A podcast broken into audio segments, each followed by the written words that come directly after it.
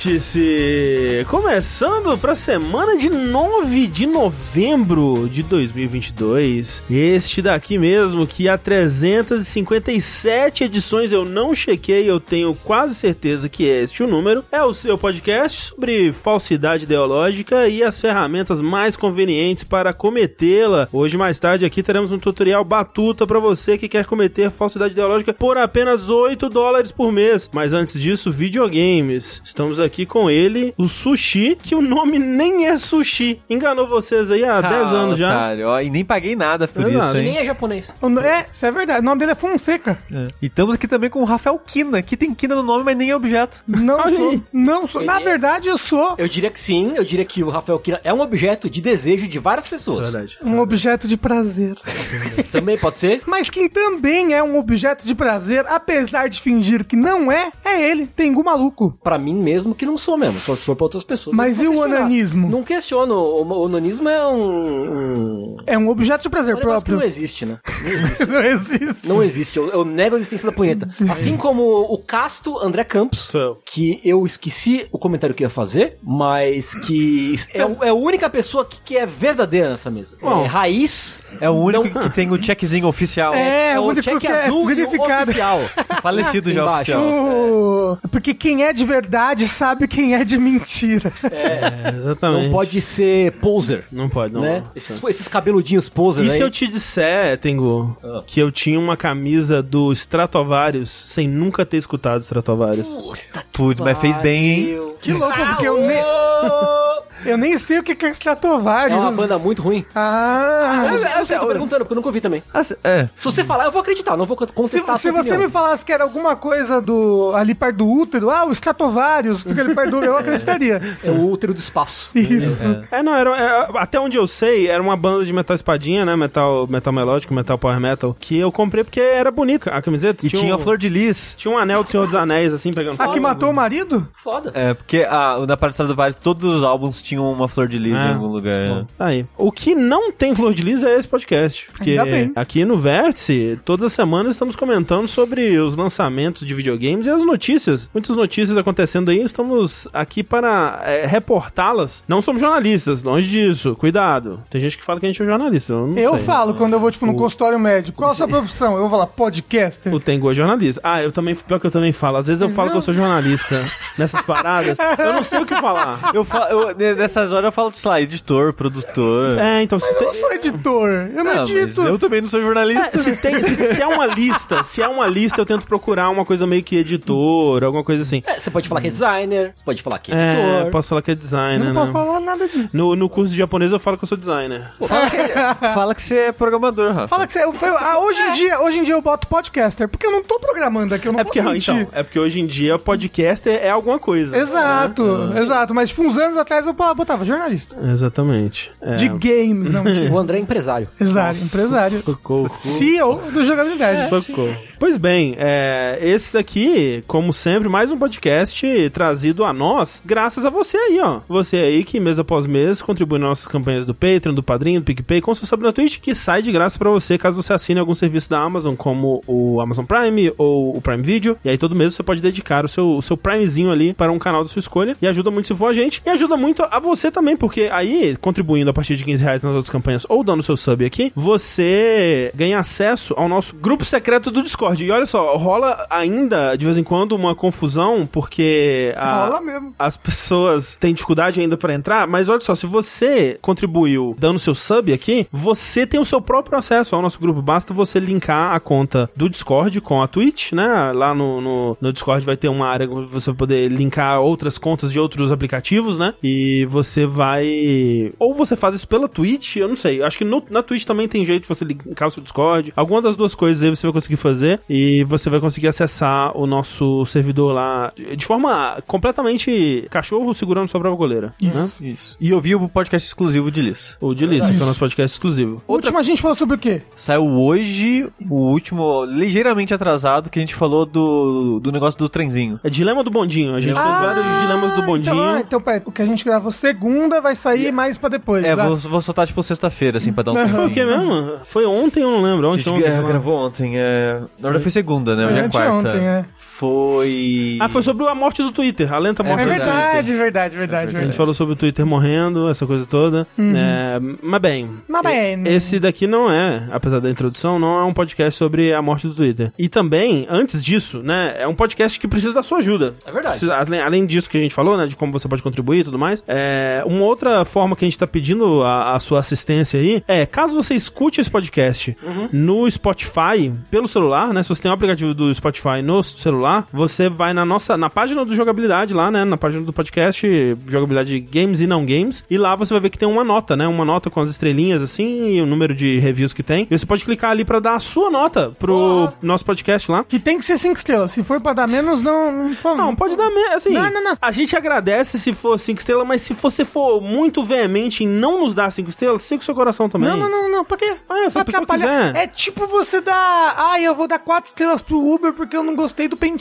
dele. Sabe? Eu acho que do Uber, por exemplo, é sempre cinco estrelas. Não, é o Uber. Porque vira um negócio assim: cinco estrelas é o aceitável. Tudo pra baixo, cinco estrelas. Não, eu o- concordo. Mas os aplicativos, eles acham. Ai, Eu que bosta, ai, que concordo. horror. Não, é. O Uber é punido se ele der É que, nem, estrelas, é que nem restaurante no iFood. Tipo, se tá abaixo de 4.5, eu já nem peço. É. Mentira, não é pra tanto também. Mas assim, abaixo de, abaixo de- Se tiver 3, eu não peço. É, então, porra, 3 realmente eu- é um, quer dizer que dá pra. Dito isso, o McDonald's direto fica com nota baixíssima, Ah, porque é. eles sempre É erram tudo. Porque é um Exato. serviço péssimo, é. É, Exato, Então- porque o serviço do, do McDonald's em delivery é entregar tristeza. Exato, e comentei. confusão. Eu já falei da, da teoria do 3,5 pra vocês. Qual Não. que é a teoria do A teoria do 3,5? 3,5 é assim. Que é uma, uma reunião que podia ter sido 3,5. Não, eu- é que um cara, acho que é cara chinês no Twitter tava comentando que, como você sabe que o restaurante chinês é bom? A nota dele é 3,5. É mesmo. É. Porque ele, ele, ele afasta as pessoas Ele é, nobres. ele é exótico o suficiente. Isso. Entendi, entendi, entendi. ele, ele não é gentrificado Aham, e não aham. é muito ruim. Entendi. Mas ó, não segue isso no iFood não, viu? Que 3,5 Não. é intoxicação alimentar. Não, tudo bem, mas você ir no lugar. Ó, mas tá olha ligado? só, o Calma que seu idoso disse aqui, confesso que só dou nota pras coisas quando é pra esculachar. Eu nunca dou nota. Eu também não. Eu deveria, porque, se, por se o exemplo... aplicativo pra mim pediu pra dar nota, eu deleto. Ah, mas o Uber, por exemplo, ele pede pra dar nota É, então, quando... Não, não, nota no aplicativo, pro aplicativo, entendeu? Ah, É, eu tá. nunca dou nota. Mas assim, é, eu dou nota pro. Né, no, o iFood, ele sempre, quando termina, ele coloca lá, eu dou uma notinha assim, mas tipo de escrever review, essa coisa eu nunca fiz. Uhum. Deveria, porque recentemente eu descobri um excelente lugar de cachorro quente. Eu fico pensando, cara, eles são muito bons, velho. Eu devia escrever uma no fora da coisa. caixa. Uma coisa bem assim, é, do, do meu coração. Era pra eles. 3,5 estrelas? Não, eles têm uma nota muito alta. André, você já viu a sua nota no Uber? Eu não sei se o iFood tem nota do cliente. Eu acho que Mas no não. Uber você No tem a Uber sua nota você aí. tem, no Uber você tem. E é, é- é louco que nota no Uber pro cliente é sempre uma, uma, uma Cê- coisa mais louca. Vocês conseguem ver as notas de vocês aí? Consigo. Caralho, minha nota é meio baixa. É baixa, André. Deve ser aquela vez que eu caguei no Uber. Que eu bati na mãe do motorista. É, quanto que é essa nota? 4.79. Puta, André. Pô, É, baixo. 79 é foda, O, o meu é 4.89. Tá vendo que no- se não é 5 estrelas, se não é alto, tipo 4.70 e coisa, é ruim pro cliente Foda. do Uber. Me senti. Eu A fui minha- irônico, tá? Eu queria dizer que eu não acho ruim. Não, mas é mesmo. É 4.88. 88. Peraí, qual é a sua? A minha é 4.89. É, Mas a minha mais. nota, Caralho. toda vez que eu ando, sei lá, com o Luca no Uber, a minha nota cai. Ah. Porque, ai caralho, gays no meu Uber. e, a gente, e a gente nem, tipo, pega na mão, nem nada assim pra não tomar tiro, né? Aham. Mas, tipo, é, é Um, foda. ba- um bando de 4.9 aí no chat, esse pessoal é foda. Vocês são muito CDF. Então, mas é isso. Normalmente a nota das pessoas é 4.9 pra cima. E a minha toda vez só vem caindo, tá 4.89. Era, era, era grande. Tá aí. Era grande. Antigamente era grande. É. É, mas então, se você puder dar uma nota acima de 4.79 pra mim no, no Spotify ali, né? Pra mim. Pra mim, pro meu podcast, um produtor independente. Se você puder dar essa nota aí pro jogabilidade no Spotify, ajuda muito porque quanto mais avaliado, né? Quanto mais reviews, avaliações. boas avaliações o podcast tiver, mais ele é recomendado, né? E isso ajuda a gente lá na, na plataforma. A gente quer chegar aí, ó, a pelo menos uns 5 mil reviews, hein? Pô, dá, É, hein? Eu acho que dá. Eu Ah. acho que dá também. Então, muito obrigado a todo mundo Mil que... dando 5 estrelas, é isso que eu vi? Não, é, bom, se quiser É, dar 5 estrelas, é, a gente sim. fica feliz, na verdade. Não, mas tem que ser. Falando das maiores estrelas e do momento mais estrelado do ano, seria uma boa a gente já dizer aqui, com um pouco mais de um mês de, de folga, que o Jogabilidade Nankin não curtiu. O Jogabilidade desse ano vai repetir a tradição de 2021 e vai acontecer durante o aniversário do Jogabilidade. O aniversário do Jogabilidade se dá no dia 11 de dezembro. Então, o Jogabilidade vai acontecer a partir de sexta-feira, dia 9 de dezembro. Então, anotem aí nas suas agendas. Em breve, se tudo der certo, um videozinho de anúncio É verdade. né? E a gente já tá nos preparativos aqui, tá na loucura. Vai ser muito legal, muitas boas ideias, muitas péssimas ideias também circulando aí. É, muito, muita, muita coisa batuta vai acontecer, então anotem aí. A partir de sexta-feira, dia 9 de dezembro de 2022, vai ser o Jogabilidade. Enfim, Jogabilidade, dia a partir do dia 9 de dezembro. Isso. E você pode, inclusive, é, até o Jogabilidade, tem então aí um mês, mais ou menos, pra você se vestir com o uniforme da seleção, que no caso não é a brasileira, é esta seleção de jogabilidade. É verdade. É verdade. Tem camisa, camisa 1, camisa 2, camisa de goleiro, muito importante, É entendeu? verdade. Era pra ter já uma nova camisa, a gente tá com algumas dificuldades técnicas com ela aí. Era, mas botaram no A nosso gente, bumbum. a gente queria ter lançado ela pro, pro Halloween. Talvez ela seja temática. E agora não faz mais sentido.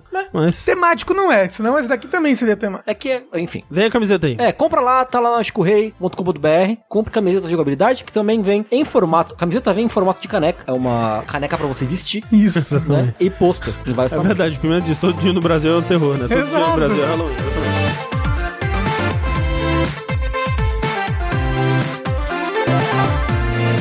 Então para nossas notícias da noite. Nós temos algumas notícias para conversar sobre aqui. A primeira delas é um desenvolvimento de uma outra notícia que a gente começou a conversar sobre é, algumas semanas atrás, né? Onde a gente falou da situação do estúdio ZA1 ou da Associação Cultural ZA1, né? Que tinha sido dissolvida e qual era a relação disso com o estúdio, porque existia a Associação Cultural ZA1 e o estúdio de jogos ZA1 que desenvolveu o Disco Elysium e estava desenvolvendo a sequência de Disco Elysium, né? Um jogo é, super aclamado aí de 2020, se eu não me engano. 19. 19? 19. Nossa, Faz tempo, né? hein? Faz tempo. E aí, né, tudo começou quando o Martin Luiga, que era um secretário dessa associação cultural, ele fez um post no Medium dizendo que, né, ela tinha sido dissolvida porque, né, membros é, fundadores da, da associação e membros fundadores que trabalhavam no estúdio, incluindo o Robert Kurvitz e o Alexander Rostov, que é, são, respectivamente, aí, o, o escritor e o é, artista principal de, de Disco Elysium, né? Que vem de antes até de Disco Elysium ser um, um jogo, né? Tem todo o lance que era uma, uma, um romance que virou um jogo de tabuleiro, foi adaptado para um, um jogo de videogame mesmo. Rolou ali muita especulação, né? E a gente até comentou sobre isso, de como que talvez muito desse problema tivesse começado a acontecer é, quando rolou o envolvimento, né? O investimento na empresa de um empresário da Estônia chamado Margus Linemäe, que era um empresário com uma, uma reputação não das melhores, né? E depois que o Disco Elysium lançou, eles começaram a fazer vários produtos em cima do jogo e tudo mais, e aquela coisa, putz, será que a, a pureza está se perdendo? O que está acontecendo aqui? E os caras talvez, né, cansaram, aconteceu alguma coisa, e eles decidiram sair, ligaram foda-se. Mas, desde então, né, muitas coisas aconteceram, muitas novas informações vieram à tona aí, e a, o buraco, gente, como quase sempre, ele é muito mais embaixo, né? Pois bem, mês passado, no final de outubro, o Robert Kurvitz, né, que é o escritor, ele abriu um processo contra a Zaun. Esse processo a gente ainda não tem é, muito, muita informação sobre, né? Eles ainda estão no, no- na parte de requisitar documentos e tudo mais. Mesmo o Martin Luiga, que foi entrevistado, ele não sabia muitos detalhes, né? Mas hoje, veja só, do dia dessa gravação, dia 9 de novembro, rolou um post no Medium também do Alexander Rostov, o artista, né? É, é, né, diretor de arte do Disco Elysium, que dá o ponto de vista dele e do Robert também, né? Os dois estão meio que juntos aí, é, no- numa, numa empreitada legal contra o, o que é atualmente o Studios A1, porque eles são, né? Eles, eles ainda são sócios minoritários dessa empresa, né? Do, dos A1 Studios. E aí, assim, o que eles explicam nesse post, o que o, o, o Alexander explica nesse post é que a partir de 2021, quando rolou, rolou mais investimentos no estúdio, e o Margus Lineman, que é esse, esse investidor, né? Ele se tornou o principal acionista, né? O acionista majoritário da empresa. E até aí tava tudo bem, de acordo com eles. Eles tinham que ceder aqui e ali, né? Um, um pouco dessa coisa dos produtos que a gente falou, é, associados a Disco Elysium. Mas pra ele tava tudo bem porque eles diziam que eles diziam que todos os interesses de todo mundo envolvido estava sendo respeitado, né? E, e né, para um objetivo maior, eles eles aceitavam, é, né, ceder aqui e ali, e pra eles estava tudo certo nesse sentido. Só que, eu falei 2021 antes, né, a partir de 2019 foi que o Marcus Lineman, ele comprou a maior parte, né, se tornou o maior acionista da empresa. Mas em, a partir de 2021, aí sim, o, a parte do Lineman foi comprada por uma empresa da Estônia chamada Tutreke. Eu não falo é, estoniano, mas eu vou chutar que é assim a, a pronúncia Estoniano. que é uma empresa de dois empresários é, chamados Ilmar Campos e Tonis Havel. Havel, aquele da armadura pesada lá do, do Dark Souls mesmo, esse mesmo. Que quando eles assumiram, eles começaram a excluir os demais acionistas, né, incluindo o, o, o Robert e o, o Alexander, de reuniões, de processos do dia a dia da empresa, começaram a afastar eles. E aí, quando eles pediram pra ter acesso aos documentos, começaram a reclamar disso, querer participar mais, foi aí que eles dizem que eles foram demitidos da, da, da empresa deles, né? E aí eles falam que tiveram acesso bloqueado informações da empresa e, e eles acusam, né, bem diretamente, dizem que tem provas substanciais disso, de que essa empresa, Tutrek, ele ob- obtiveram o controle das A1 através de fraude. Eles dizem que o dinheiro que foi usado pra comprar essa maior parte das, da empresa foi tirado dos próprios cofres das A1. Então eles Oxi. compraram Caralho. É o... e aí, pra pagar, quando eles já tinham o controle ali da empresa, e eles tiveram ajuda de, de um, um sócio minoritário que já tava na empresa, eles tiveram ajuda de pagar a empresa com o próprio dinheiro dela. É o Chaves vendendo churros pra ele mesmo. Isso, exatamente.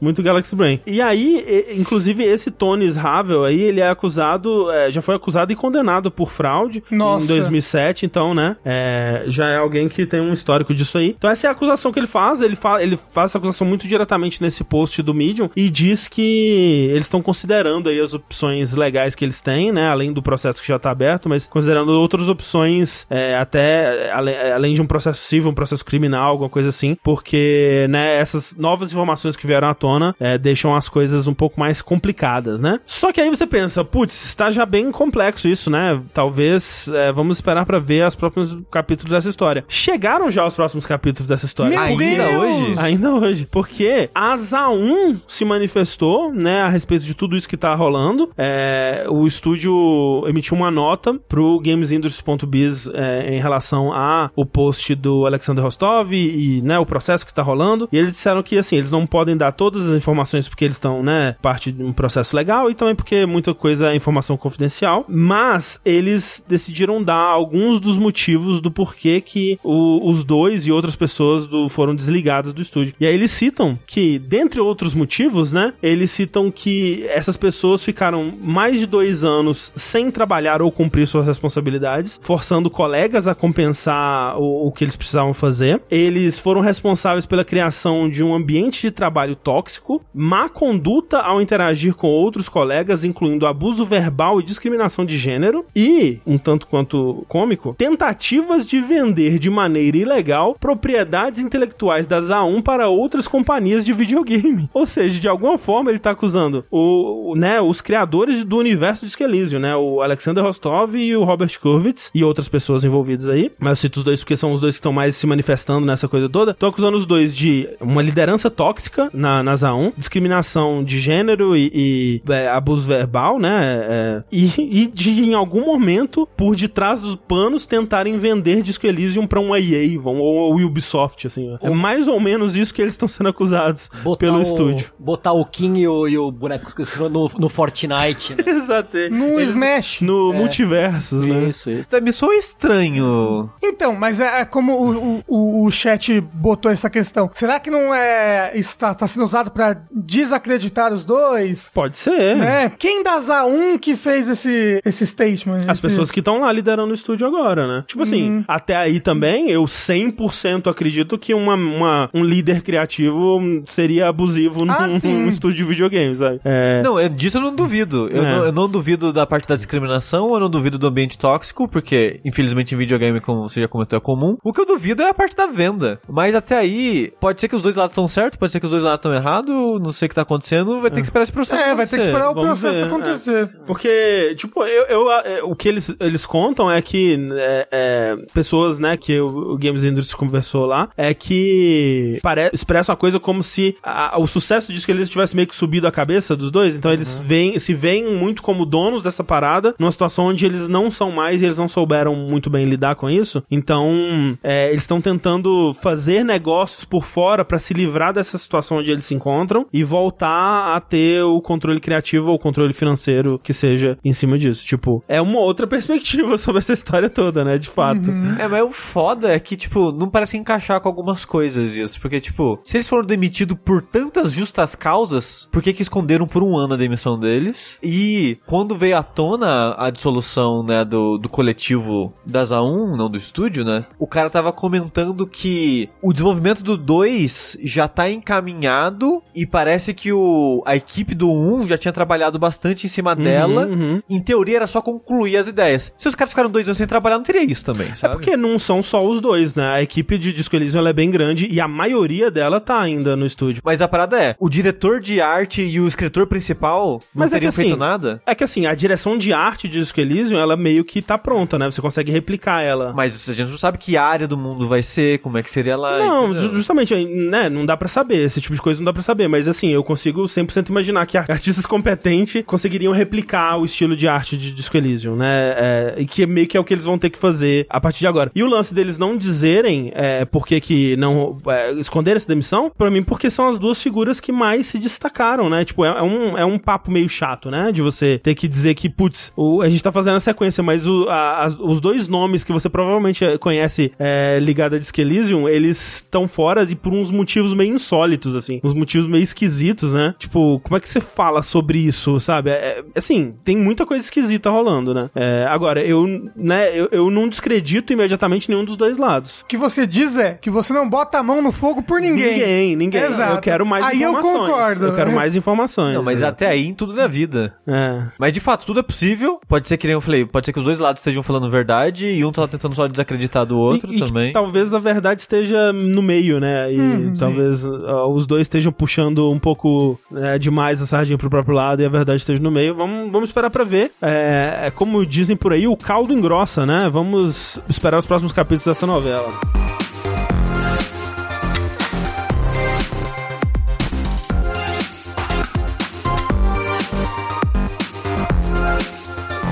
No entanto, não saindo dos entremeios de empresas que cometem decisões escrotas, Sushi. EA, ponto final. Próxima, É, próxima notícia. notícia. Qual a, no- qual a novidade? Eu acho que só falar o nome EA, acho que todo mundo já assume que coisa boa não vem. É, fato. porque foi, acho que em 2021, a EA comprou a Codemasters. É verdade. Que a gente comentou aqui e na época a gente até comentou de quanto tempo será que vai demorar pra fechar? Foi em 2019. Foi do nossa, faz tanto tempo sim. É, pois é. Nossa. Tá 2021 aí? É. Então eu, eu confundi, eu anotei errado. 2019 foi quando a Codemasters comprou a Slight Match. Ah, foi isso. É, isso aí mesmo. Mas a gente na época comentou, tipo, quanto tempo será pra EA fechar a Codemasters? Porque a EA não vai manter a Codemasters, né? A gente pensou, porque a EA fecha tudo. É, a EA, ela, pra quem não se lembra aí, ela tem um histórico é, assustador de estúdios que ela adquiriu e, e fechou ou mudou o, o- o estúdio suficiente pra ele se tornar irreconhecível, né? né? Basicamente, o que sobra atualmente dentro da EA é a BioWare, de uma forma que a BioWare de hoje, ela é um pouco, um tanto quanto irreconhecível já, né? Da BioWare de outrora. É, mas, assim, a mesma BioWare, muita gente suspeitava que não fosse sobreviver a Anthem, né? É, tipo, acho que o último jogo da BioWare mais próximo da BioWare que as pessoas pensam é o Mass Effect 3. É. Dele pra frente, a maior parte da galera principal saiu já. Ah, E o Mass Effect já é bem, bem controverso já, né? Já Sim. é, já é um pouco aí. ah, Não, é se for o pessoal old school da BioWare de Ah, não, é. Baldur's Gate, Aí sei foda-se, lá. É porque a compra rolou justamente depois de Mass Effect 1, né? Ou durante Mass Effect 1. Foi depois do 1, durante o primeiro Dragon Age. Ah, foi o isso. primeiro Dragon Age foi o primeiro jogo EA. Ah, ok, é. Então é por aí. Porque realmente dá pra, dá pra delimitar ali, né? Onde o Mass Effect virou mais shooter, onde a, a Dragon Age 2 é uma outra pegada já, né? Dá pra ver muito bem, assim, a influência EA na BioWare. O que não quer dizer que esses jogos sejam ruins, tá? É, é só que a empresa mudou. Sim. né? A gente já pode começar a arriscar a aposta um pouquinho, porque a- a- as suspeitas, os medos da EA fechar a Codemasters, que na época ela comprou acho que por causa da tecnologia, dia que a Codemaster tinha comprada com, com engine, com...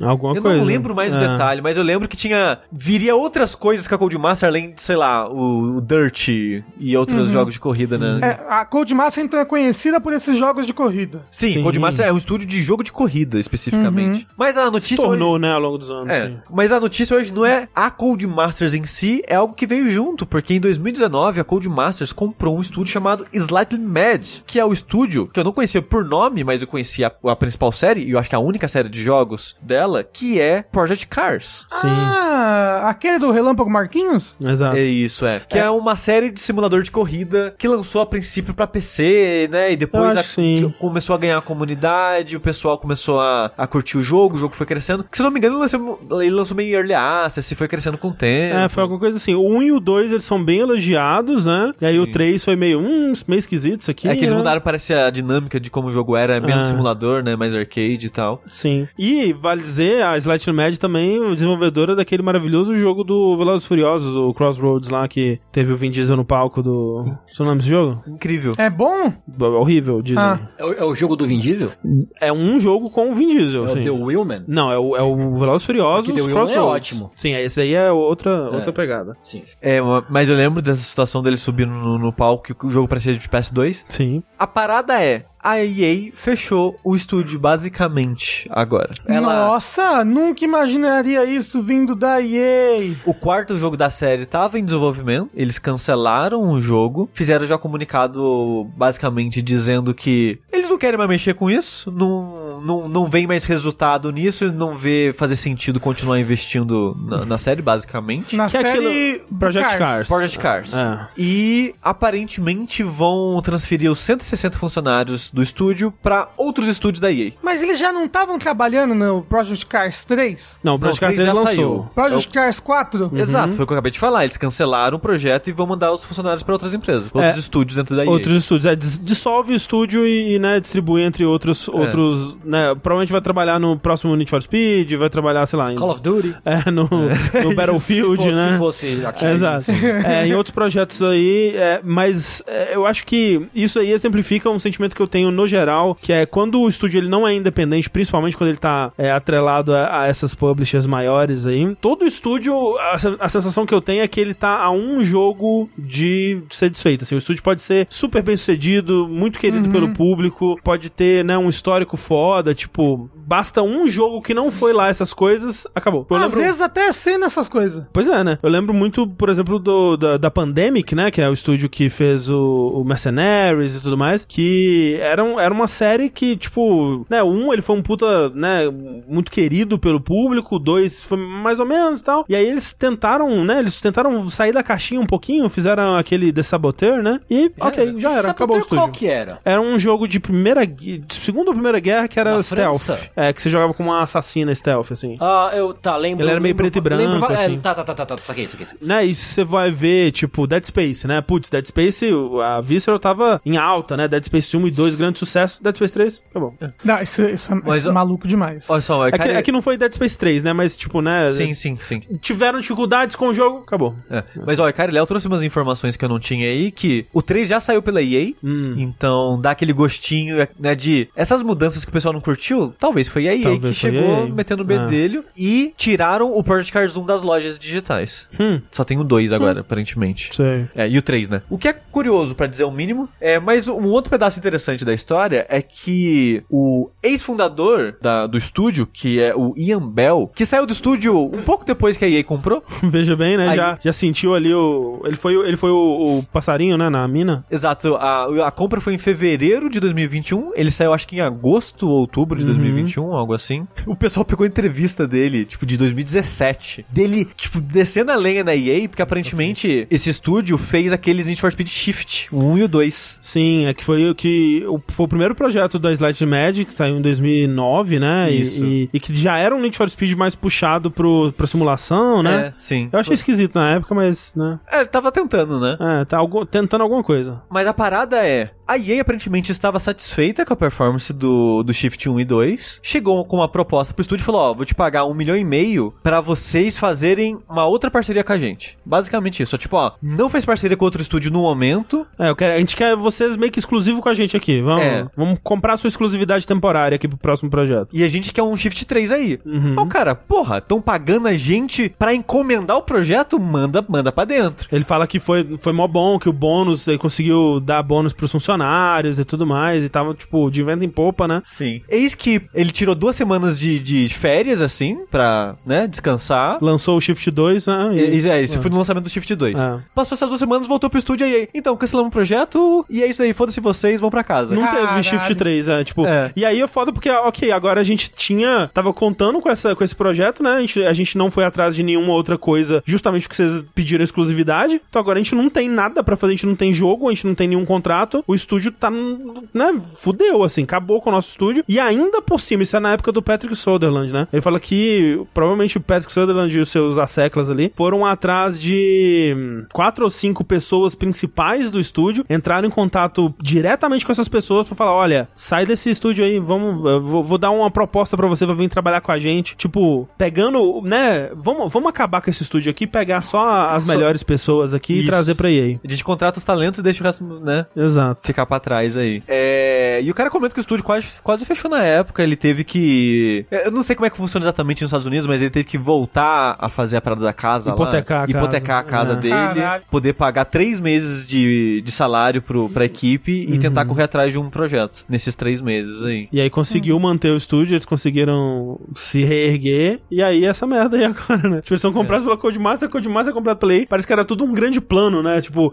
é, o... Só o- pra não, não deixar eles fazerem o jogo. Parece, tipo, história de um, de um, de, tipo, sequência de Halloween, né? Que o Mike Myers, ele sempre volta, assim, tipo, 40 anos depois, ele tava lá te esperando com a faca. E é engraçado que colocam os tweets dele na matéria, tudo uns tweets passivo-agressivo assim. com a EA, é, desde a época que ele saiu é, do, do Nossa, o estúdio. cara odeia muito a EA, cara. Assim, completa. Assim, se a gente que tá aqui, que a EA nem tentou comprar a jogabilidade ainda, odeia a EA, imagina essa pessoa que a EA fudeu com a vida dela.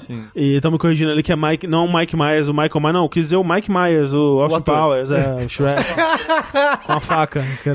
E um queijo na mão, né? Exatamente. É, e o peito peludo. E assim, quanto tempo vocês acham pra Codemasters de derreter e virar ou- outra coisa? Um ano. Um aninho, assim? É, o que, que o Dimar está trabalhando? Provavelmente um grid novo. Eu espero que em outro reboot de Medal of Honor.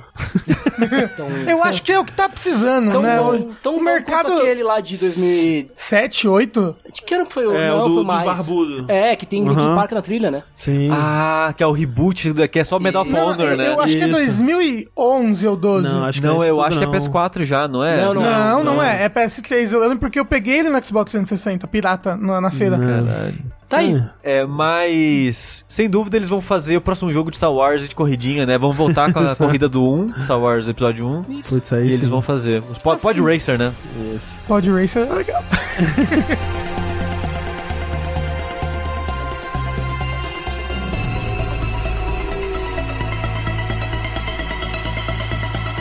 Agora, a gente vai falar de um negócio que a gente não costuma falar muito aqui no Vértice, Videogames. Que é um, um tipo específico de videogames. É um. E eu fiz questão de escolher essa notícia pra comentar aqui, porque ela é pertinente aos meus interesses, por quê? É pertinente aos meus interesses. Porque, porque assim, tem, tem esse, esse pessoal aí que fica falando, ah, FIFA, FIFA, FIFA, você sabe muito bem o que, que é, entendeu? A gente teve a benção oficial aqui da, da própria EA. Que agora Dá- trocou de nome Que até. trocou, não é é. mais FIFA. FIFA, FIFA É. agora é Final Fantasy. O pessoal, só. o pessoal- o pessoal tava confundindo muito. Tava né? confundindo. Tava. É porque esse agora, esse FIFA 23, é o último FIFA de verdade, né? Sim. Aí a partir do ano que vem vai, Vai ser, ser o- é EA Sports Football. É uma negócio coisa assim. uma coisa assim. Então, né, primeiro fica aí ah, o recado, reforçando, reiterando, que FIFA é Final Fantasy e não tem mais nada a ver com futebol, em âmbito algum, né? Inclusive, já entrei com uma ação aí dessa tal de Copa do Mundo FIFA aí, tá errado, Tá tem, errado. Que, tem que mudar, tá? Quer dizer, eu, Mas- eu não vi nada de Eorzea lá. Então, eu também não. Até agora, Como é que não pode, né? Mostrar nada. Acontece que o que esse pessoal aí que faz jogo de futebol tem de mau caráter, desculpa, né? É só uma piada. Porque eu, porque eu lembrei agora, porque a gente conhece o, que eu esqueci o nome,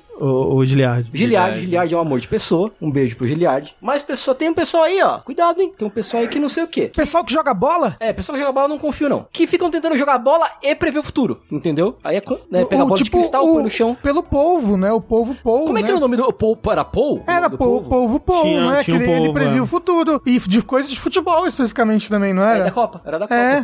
Será que ele tá vivo ainda? Espero que sim. Quanto é- tempo vive um polvo? Era ah, deve viver bastante. Alguém, alguém pesquisa aí qual é a, a média de vida de um povo. O caso é que existe uma tradição de prever resultados de Copa do Mundo ah, através do, do futebol. Eu Futebol não sabia disso até ver essa notícia. Eu lembro disso nas últimas Copas. Ele morreu em 2010. Nossa, dois anos só. O quê? Não, não é. Pouquíssimo, Não é pouquíssimo. Que o polvo, ele é uma gelatina que por acaso se mexe, né? Ele é um, é um bicho que de, de estar vivo ali já é um milagre de Deus. É tipo eu, mas eu tô aqui há mais de dois anos. A expectativa de vida do povo é do povo o, o, o octopus vulgares, sou eu. Um a dois anos e do povo gigante três a cinco anos. É, muito pouco, gente. Mas vive, mas vive intensamente, né? Preveu muitos resultados. Nossa. Esguichou muita tinta. Pois é. Chupou que até não poder mais. Foi assunto de documentário lá. Nossa, toda vez que eu tá- jogar Splatoon agora eu vou ficar triste.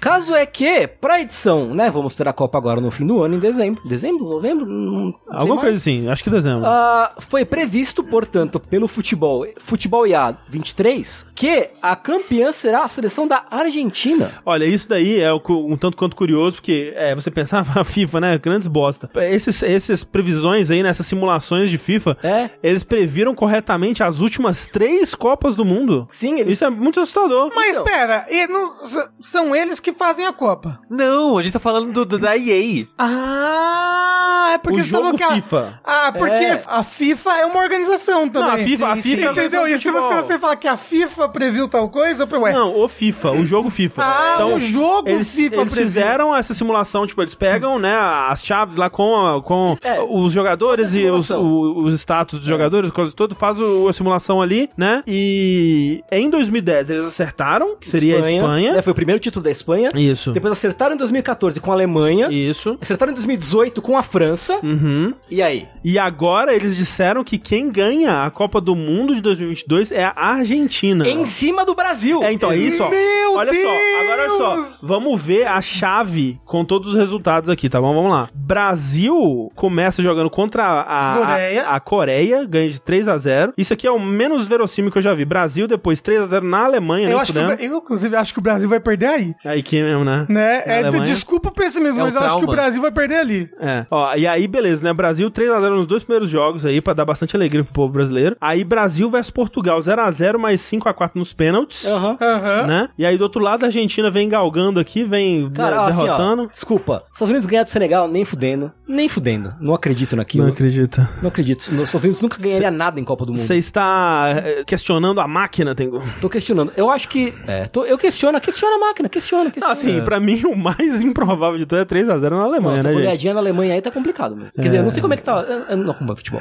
Mas parece inver- não, não parece muito verossímil. Não botaram um moço de 60 anos pra jogar esses dias aí? Botaram. Na Copa Botaram. do Mundo? Botaram. Então aí, ó, Argentina e França 1x0 Argentina. E aí a final, grande final, Argentina e Brasil. Ó, o, o, o chat tá falando que o time da Alemanha tá ruim. Ah, então, então, bom. então a máquina tá correta. Oh, meu Deus. É, falaram ali que essa simulação aí, na verdade, é uma média de várias simulações. Olha aí, então mais correto ainda. É. né? Assim, eu diria, tipo, me- mesmo tendo acertado três anos seguidos, eu ia, tipo, ah, foda-se, né? Uma hora falha. Mas a parada é, a primeira vez que acertou foi na primeira Copa da Espanha. É. o que é muito título, suspeito, tipo, ah, se você for chutar quem vai ganhar, você não vai chutar, tipo, ah, um time que nunca ganhou. Ou, né, não sei. Uhum. A não ser que você entenda muito futebol e tá acompanhando a Espanha de perto, né, coisa do tipo. O chute me pareceu suspeito. Mas é porque não é um Mas- chute, é uma simulação. Uou! Eles têm as estatísticas de todos os, os jogadores, ele tem a escalação de todas a- as equipes, e eles, se tem alguém que deve entender do metagame do futebol, é o pessoal que Ó, faz jogo de Mas futebol, a, né? é máquina. É a máquina. Então, e aí a máquina que, pre- que previu a Argentina vai ganhar 1x0 do Brasil. A máquina não tem emoção. Ó, mas falaram ali que a Espanha já era a favorita mesmo. Aí, é, ó. mas, aí, mas ó. a máquina. Mas Futebol a, e a não é máquina lógica. sabe disso. É, Futebol A não é lógica. Exato. Futebol Futebol não é lógica, é só emoção.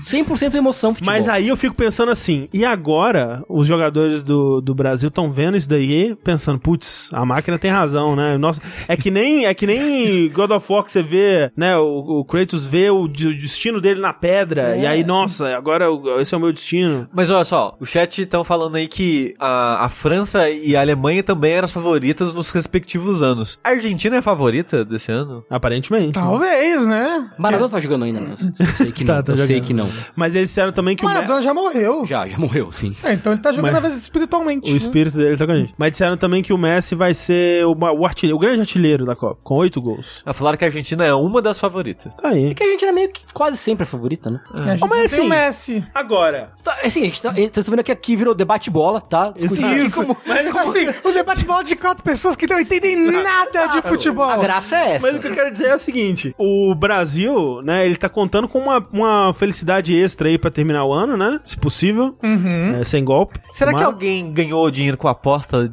desses resultados? Ah, Ah, sempre. A sim. gente devia, inclusive, apostar. É, mas assim, Não o apostem. que, que você acha? Só de estar na final já é uma felicidade. Não, não é. Não? Não, é. Eu acho melhor. Perder antes do que perder na final de 1 a Sim, 0 Eu ia falar, porque eu lembro da final de 98, que a França, Foi blá blá triste, blá. foi Só que o 7x1 foi muito mais triste que isso. 7x1 não Ah, foi final e foi muito mais triste. É que o é. 7x1 foi responsável pela ascensão do bolsonarismo, eu tenho certeza. Foi ele que começou. absoluta. Não, mas assim, o 7x1 foi triste, né? Foi. Pra quem liga pra essa porra. Mas foi, foi um momento, né? Você trocaria o 7x1 por outra coisa? Pior que eu nem assisti, sabia? Pois é.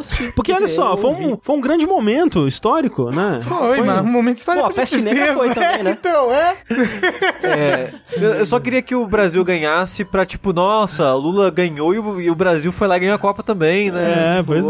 Olha Aí vão falar, ano. não, mas é porque o Bolsonaro investiu quatro anos nos esportes. Não, É, aí, aí o pessoal vai vir, ah, não, mas essa Copa aí, a FIFA corrupta. Isso. E, né, aí que eles vão trazer, né? Porque essa, essa, essa Copa, cara, tá super esquisito, né? Não, Ah, porra, não, não, essa, porra. é, é essa Copa que, que tá matando LGBT? O pessoal. É, não, e lá, assim- Lá do Catar, não sei se você viu as notícias. É, e, e estádio construído com trabalho escravo, morte de não Exato. sei quantas milha- milhares de pessoas. Um negócio Pô, tá muito legal pra esquisito. caralho. Não, mu- muito bacana e, aí e a o FIFA, FIFA. é essa entidade super. Doutor né, Frederico limpa. Fabrício aí, o FIFA. É, isso daí.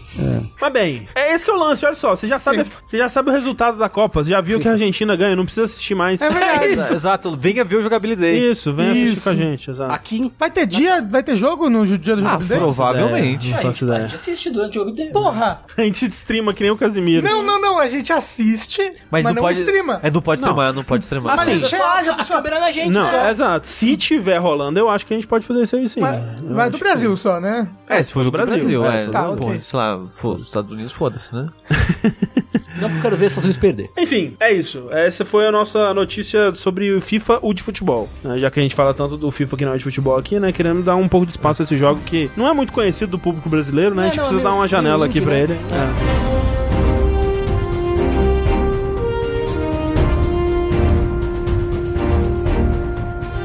Mas bem, sabe quem também bate um bolão? a baioneta. É verdade.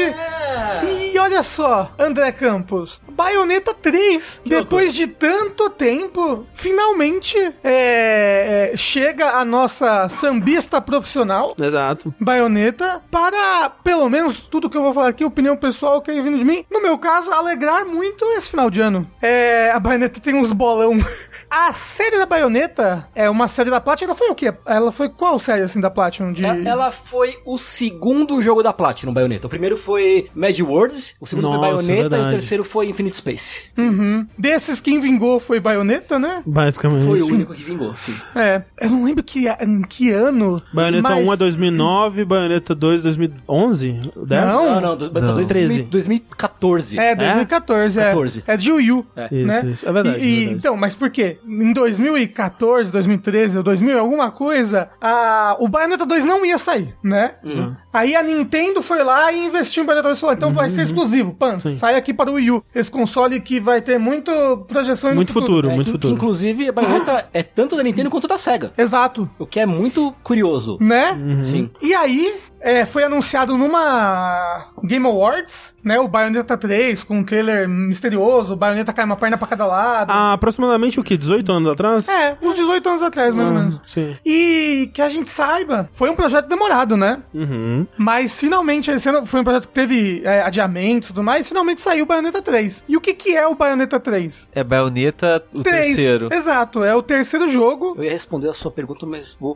esperar um. Ah, Tengu, me diga, por que, que você não gostou de Não, não, continua, 3? continua, continua a, a explanação. Depois a gente Ok. faz um O- bate-bola de baioneta. Então, o, o Bayonetta 3 é a sequência desse jogo. Ao contrário do 1 e do 2, ele não tem muita ligação na história, porque o 1 e o 2 são. Sequências diretas. É, são intrinsecamente ligados na história, né? Tipo, o 2 dá a resposta pra diversas perguntas do 1 e vice-versa. É, o 3 não, ele é uma história à parte, é uma história nova E, uma história de multiverso, como está na moda aí, né? Exato, e uma história de multiverso como tá normal. Quando, como a gente viu no- nos primeiros trailers, né? É, a gente falou, uau, mas o que que está acontecendo? Tem uma baioneta desse estilo, uma baioneta daquele outro estilo. Tal, e também, diferente do 1 e do 2, ele é um jogo muito mais arriscado. Porque, diferente do 2, especificamente, né? Porque o 1 não tem como falar isso, mas o 2, ele é muito uma iteração em cima do que já estava estabelecido no, no Bayonetta 1, principalmente É, o- em questão de gameplay. O 2 é uma sequência clássica, né? Tipo, é, é mais e, E maior. melhor. É, e melhor. mais, maior e melhor. É. O. Não, porra, Bayonetta 2 é muito melhor que um. Não é, mas tudo bem, depois a gente fala sobre isso aí. Aí o Bayonetta 3 ele já é muito diferente. Tipo, o gameplay da Bayonetta é muito diferente. Ele é muito mais arriscado né, nesse sentido, porque eles mudam a, a maneira como a Bayonetta funciona, como as armas do jogo funcionam. Tipo, eles. é, era muito clássico da Bayonetta você equipar uma, uma arma na mão e uma no pé. Agora não, as armas são completamente separadas. As armas são conjuntos. Você tem um conjunto de arma que é as pistolas, o conjunto de arma que é. é Porretão rifle. Os ioiôs, o conjunto de arma que é o porretão rifle. Aí, por exemplo, porretão rifle não tem nada no pé equipado. É só o porretão rifle. Aí você fala, caramba, isso daí me parece um passo pra trás, né? Em relação à customização dos outros. Mas isso vem, pra mim, a favor de cada arma, ou melhor, cada conjunto de arma tem é muito mais único pra baioneta. Porque agora as armas elas estão atreladas a transformações da baioneta. A, a baioneta ela se fusiona com o monstro da arma e se transforma em diversos momentos. Por exemplo, cada arma tem um pulo diferente, cada arma tem um dash diferente, entendeu? Cada arma tem movimentações diferentes e, e às vezes, tipo, ah, tem uma arma que consegue escalar a parede, tem uma arma que consegue criar plataformas no ar, tem uma arma que consegue. E. Tô achando engraçado Scalebound, porque muita gente tá falando que. Ah, não, o, o Bayonetta 3, assim, é claramente o que, o que tava de Scalebound lá, tipo, cara, então a gente usar isso aqui, É, tá eu- pronto, tá ligado? É, eu, eu acho. E, e isso, é, então você equipa a- esse- os conjuntos de armas que mudam muito da, da, da maneira como a baioneta joga, se movimenta e se expressa através dos combos dela. E você também equipa os demônios. Aí eles são, tipo, equipáveis à parte, que você troca ali no, no Então o demônio que você equipa pra você poder summonar como um kaiju, é, não necessariamente tem que ser o demônio daquela arma, entendeu? Então eu tô com, com a arma que é o demônio aranha, mas eu posso summonar o, de- o demônio que eu quiser. Que isso de summonar demônio, quer dizer, é algo que a baioneta sempre fez, mas antes era mais. Cutscene, cutscene, tem contextual. Event, É, é. Event, ou então, tipo, no final de combos aparecia um demônio e fazia. Uhum. Ou, ou, tipo, só a cabecinha dele. É. E agora tem um botão pra isso. E então, agora você tem um botão, que é o L2, Uhum. que é o botão de summonar o demônio. E aí, cada demônio tem o seu comportamento diferente. Tem, por exemplo, a Madama Butterfly, que é um demônio que é praticamente uma baioneta gigante, sabe, Uhum. no cenário. Né? Obviamente, os combos dos demônios, eles são mais demorados, são mais limitados, apesar de que você, pode, você tem uma árvore de habilidades bem grande, tipo, pra comprar pra cada demônio e pra cada arma da baioneta. Utilizar os demônios te deixa vulnerável, porque você fica Dançando. isso, você fica sambando no lugar, porque a, a baioneta ela faz magia dançando, né? E é muito engraçado, por exemplo, exemplo, ela usa um demônio como transporte, como meio de transporte. Ela sobe no demônio e fica que nem um carro alegórico. Eu tenho certeza de que os movimentos da baioneta são baseados em samba. É baseado em, em carnaval, alguma coisa assim. Tem combo dela que ela primeiro dá uma puta sambadinha. Tá, tá, tá, tá, tá, tá, tá, tá. Aí quando ela termina a sambada, vem pés fantasmas do alto. Tá, tá, tá, tá, tá, tá, tá, tá, sambando junto com ela. Então, tipo, o que acontece é quando você sumou no demônio, você fica parado no lugar sambando. E isso te deixa vulnerável porque você não consegue desviar na hora, pra cima disso. E fora que isso gasta a, a barra de magia. Que regenera bem rápido até. Que regenera bem rápido, porque summonar os demônios é, é muito importante. É, Ma- o- Mas você tem que saber equilibrar bem, você bater com a baioneta, que ela dá dano pra caralho em si, e summonar os seus demônios nos momentos oportunos. É, porque justamente o demônio na, na, em Bayonetta 3, ele é como se fosse outro tipo de ataque, né? Tipo, Exato. Ele vai te, te ajudar a estender combo, ele vai te ajudar a finalizar a combo, né? Então ti- tem tipo, faz um combo e pode finalizar com o demônio. É, Você- inclusive tem, tem um negócio que no final de todo combo, a baioneta faz um brilho. Plim! Uhum. Se você aperta o momento, o botão de summon, só dá uma apertada. pá. Exato, Nesse exato. momento, ela, ela summona o demônio no, no final do ataque. Eu acho que nem gasta a barra de mana. É, e aí é uma das, das ferramentas que você tem pra manter combo, né? Então, Isso. tipo, pra quem gosta de jogar é, bonito, né? É mais uma ferramenta pra né, fazer o- os combos mais altos e a pontuação mais alta, aquela coisa toda, né? Fora que é um, uma sensação de. é, como é que fala? Power. Fantasia Power. Fantasy, isso é absurda, assim. Inclusive, em questão de ambição, eu acho impressionante demais esse jogo. O, a quantidade de armas que a baioneta 3, que a baioneta tem, que a baioneta 3, que a baioneta tem, e a quantidade de set pieces, assim, de ação que acontecem a todo momento. Todo capítulo parece o final de um jogo, sabe? Inclusive, uma das armas e um dos demônios é um trem. Caralho, um dos demônios é um trem. E aí, tipo, ele é completamente diferente quando você summona É ele. mecânica Aham. diferente. É. Quando Mas, ó, você summona ele, você faz um trilho de trem fantasma que você vai botando pela fase, assim, e aí fazendo comandos no meio. Você não summona o trem ainda. Você vai fazendo, tipo, paradas, que é os lugares em que ele vai usar os comandos que você fez. E aí que você solta ele. Aí ele sai fazendo tudo ali, ali pelo caminho, enquanto você pode sair por outro lugar. É, falaram, vocês estavam falando do Scalebound, perguntaram no chat também é, se lembra é, Astral Chain. Não. E a parte com a baioneta eu não acho que lembra Astral Chain. Eu joguei muito pouco, tá, gente? Então não vou nem comentar muito, mas uma coisa que eu achei que lem- me lembrou um pouco Astral Chain foram as partes com a viola, né? Como é é? Viola. Viola, A né? viola, isso. É. Viola. Aí, é, com ela eu achei que lembrou um pouco Você Astral chegou a Chain. jogar com ela? É, joguei um pouquinho. Não, então joguei você, a- você. a primeira parte. Você foi até com uma distância boa. É, eu não sei. Quanto Digo- tempo de duração tem o jogo? Umas 12 horas. longo. 12? Ok, achei que fosse maior. É assim, se for fazer tudo, é coisa pra caralho, imagino. Eu também joguei pouco, mas acho que são 13 missões principais, mas tem É. um milhão de coisa opcional É. pra fazer e tem os ob- meio que os objetivos pra você ficar É, porque, refazendo. é, exato. Tem, a- a- você pode jogar só avançando a história, que é meio que eu tô fazendo, mas realmente, se você quiser completar aquelas paradas que tem tipo, ah, você vai entrar no lugar e vai ter um desafio, você só pode desviar, você não pode tomar Mas, dano. é- Esses daí é legal. É, Esse daí é legal. Era ruim no 1, É porque legal. era difícil demais. E no 2 no, no, no dois já, já, já, já é bem divertido. Eu faço um ou outro, mas. No 3 eu achei péssimo. Eu não tenho muita paciência, achei não. muito ruim. É, O, o, o negócio do 3 é que eu achei que ele é muito mais um puzzle do que uma, um teste de ação De e reflexo. habilidade. Exato. Tipo, você tem que saber, porra, eu, eu preciso fazer isso sem tomar dano. Eu preciso é, matar todos os inimigos que tem esse vento me empurrando infinitamente aqui do inferno, socorro.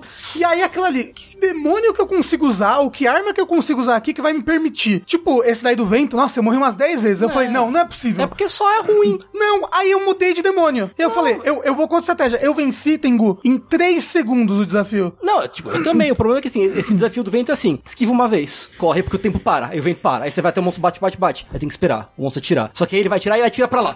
Ih, perdi o tiro, vou morrer. Morri. Não, então. Aí volta. Por isso que eu falei, eu, fi- eu, eu venci literalmente 3 segundos. Eu desviei do primeiro tiro, usei o demônio do trem e fiz o caminho todo sim, que ele sim, precisava sim. fazer. Sim, sim, sim. Ou seja, eu não precisava fazer mais nada. Sim. Porque quando você usa o demônio do trem, e eu aproveitei que eu já tava em witch time, o tempo já desacelera. Uhum. Sim. Então quando eu soltei ele, ele matou todos os demônios por mim, eu só precisei ficar correndo por uns 2 segundos, e em literalmente 3, 5 segundos eu tinha vencido o desafio. Falei, olha só, era só eu ter usado o, a, a bundinha. É, é um tipo, é um tipo de desafio diferente. Agora, quando o Rafa tava falando disso, né, de que esse novo estilo das armas únicas e tudo mais que parece uma regressão, mas que pro Rafa foi positivo, o Tengu tava aqui falando que, é, gesticulando, né, pro vídeo, que pra ele foi algo negativo, foi uma regressão Foi. mesmo. Eu O que, que você vou acha? fazer uma introdução rápida. Uhum. Tem jogos. Você vê que eu tenho uma opinião forte sobre o jogo quando eu começo a fazer uma, uma- uma- Um, um TCC. um preâmbulo sobre ele. Eu não odiei Bayonetta 3, tá? Mas vocês vão me ouvir falar mal do jogo. Então, quem não quer ouvir a gente falar mal do jogo, por favor, vão embora. Ou pula, volta daqui 20 minutos, sei lá. Não, sabe? assim, eu vou, eu vou falar muito bem. Pra mim é um dos jogos do ano. É, eu- eu acho que é top discussão 2, normal, uma top pessoa- 3, com certeza. Então Não. fica aí, por favor. Não, mas, pronto, mas não me ouvir falar. não, mas, tá. mas eu, eu- acredito que a, que a nossa comunidade é madura o suficiente pra Ah, ouvir eu a gente não, falar. mal olha, não sei jogo. não, viu? não sei não. Deixa eu falar mal de um jogo aí pra você ver. Que jogo? Mas peraí,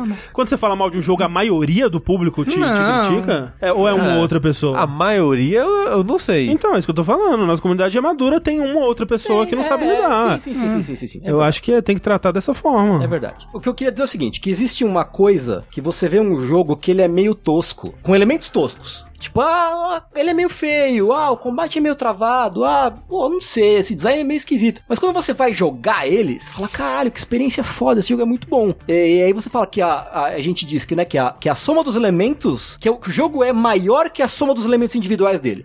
Sabe? Um exemplo clássico, Nier. Nier original é um exemplo clássico disso. Que você vai olhar ele pelos aspectos técnicos separados, assim, você fala, não, que jogo nada a ver. Mas você vai jogar e você fala, caralho, puta que pariu, que jogo é esse? Tenho certeza que todo mundo tem um exemplo desse, um jogo que, que você olha e não dá nada, quando você analisa ele separado, mas quando você vai jogar, você é uma experiência foda. Eu acho que Bayonetta é o contrário. Ele é um jogo que a soma dos elementos dele, que são bons, eles se atrapalham tanto entre si que o jogo perde, sai perdendo. Por exemplo, eu acho que o maior culpado disso é a própria decisão de ter um combate centrado nos, nas lutas de bicho gigante. Eu acho que isso acabou com o jogo. Por quê? Os cenários agora são maiores para comportar os, to- todos os bichos gigantes. Sim, sim. A Platinum é uma empresa que é mestra. Refazendo a pergunta, a Platinum é Nintendo?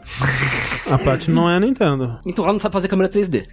Então, isso quer dizer que quando tem um bicho gigante, dois bichos gigantes na tela, você não enxerga mais nada. Assim, os bichos gigantes ficam transparentes quando eles ficam na frente da tela. Mas é tanto efeito especial e tanto bicho gigante e pequeno ao mesmo tempo, que assim, eu não, não conseguia, eu ficava só, tipo, eh, alternando esquiva com um combo que eu tinha memorizado, e uma hora os bichos vão morrer. E isso pra mim não, não é legal, não me agradou em absolutamente nada. Os chefes não são memoráveis, com uma ou outra exceção. É, eu Como acho. assim? Os chefes finais de cada mundo? É, sim. Nossa, tudo bem, eu discordo. Uhum. Eu acho que todo chefe final é um chefe final de um videogame à parte. Porque as sete pistas são tão impressionantes. E tipo, todo chefe final é ter uma, uma, uma batalha final normal, com o, o gameplay do jogo Sim, mesmo, com a sim. baioneta, Sim, sim, sim, sim, com os sim. demônios, e depois uma, uma gameplay gimmick, sabe? Uhum. Que é extremamente impressionante, que vai durar os cinco minutos ali- de batalha e nunca mais vai, vai- vai ser utilizado. Que é baioneta. É, que é baioneta, só que que tá. É, é- o jogo te deixa na, no controle da ação o tempo todo, sabe? É, Eu acho impressionante pra caralho também. Tipo, pra mim essas eram as. Eu acho que, especialmente, e eu concordo, eu prefiro muito mais Bayonetta 2 do que o 1 também. É, e eu acho que muito por isso, porque ele, ele pegava no absurdo, assim, e ia tão longe, né, nas partes, essas partes é, é, de set pieces, né?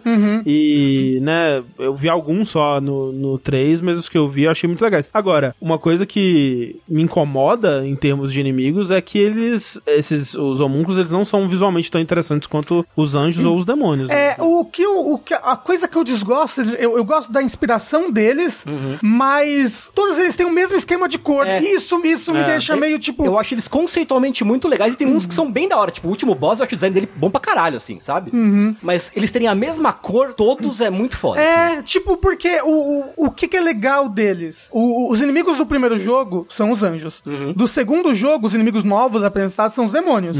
E nesse jogo, os inimigos novos são humanos, né? São homúnculos. São- é, são, tipo, Isso, então. são humanos inimigos- artificiais. É, São, são inimigos que vêm da humanidade, Isso, né? isso. Porque, tipo... Que é, né, que é o, o maior demônio de todos. Exato. Isso. Porque, tipo, tem a, a trindade no Bayonetta que tem o mundo dos anjos, o mundo da ordem, né? Uhum. O mundo infernal e o mundo do caos, que é o mundo dos humanos. Então, tipo, cada jogo trouxe um inimigo de um desses mundos. E é tão caótico que tem multiverso. É. Exato. Inclusive, uma coisa que eu acho legal, genuinamente legal desses monstros, é que em várias cenas, meio que cai uma meleca e ele vai se tomando forma, e a animação dele tomando forma é tipo várias pessoinhas de meleca se escalando umas às É, outras. são vários assim. homúnculos, né? Se fusionando É. e formando. Eu achei isso muito legal, Lembra, lembra, lembra um bicho de fumeto, inclusive. Um É. homúnculo de fumeto Sim, faz é isso. verdade. Ah, e, e uma coisa que eu gostei foi a inspiração deles, né? Tipo, em questão de design, apesar de eles serem todos verdes, o que realmente é um detrimento, porque você acaba confundindo na sua mente eles, É meio sabe? que verde e branco, né? Um branco É. meio metálico, alguma É, coisa assim. e a- tipo, a, em questão de desenho, eles têm umas inspirações hindu,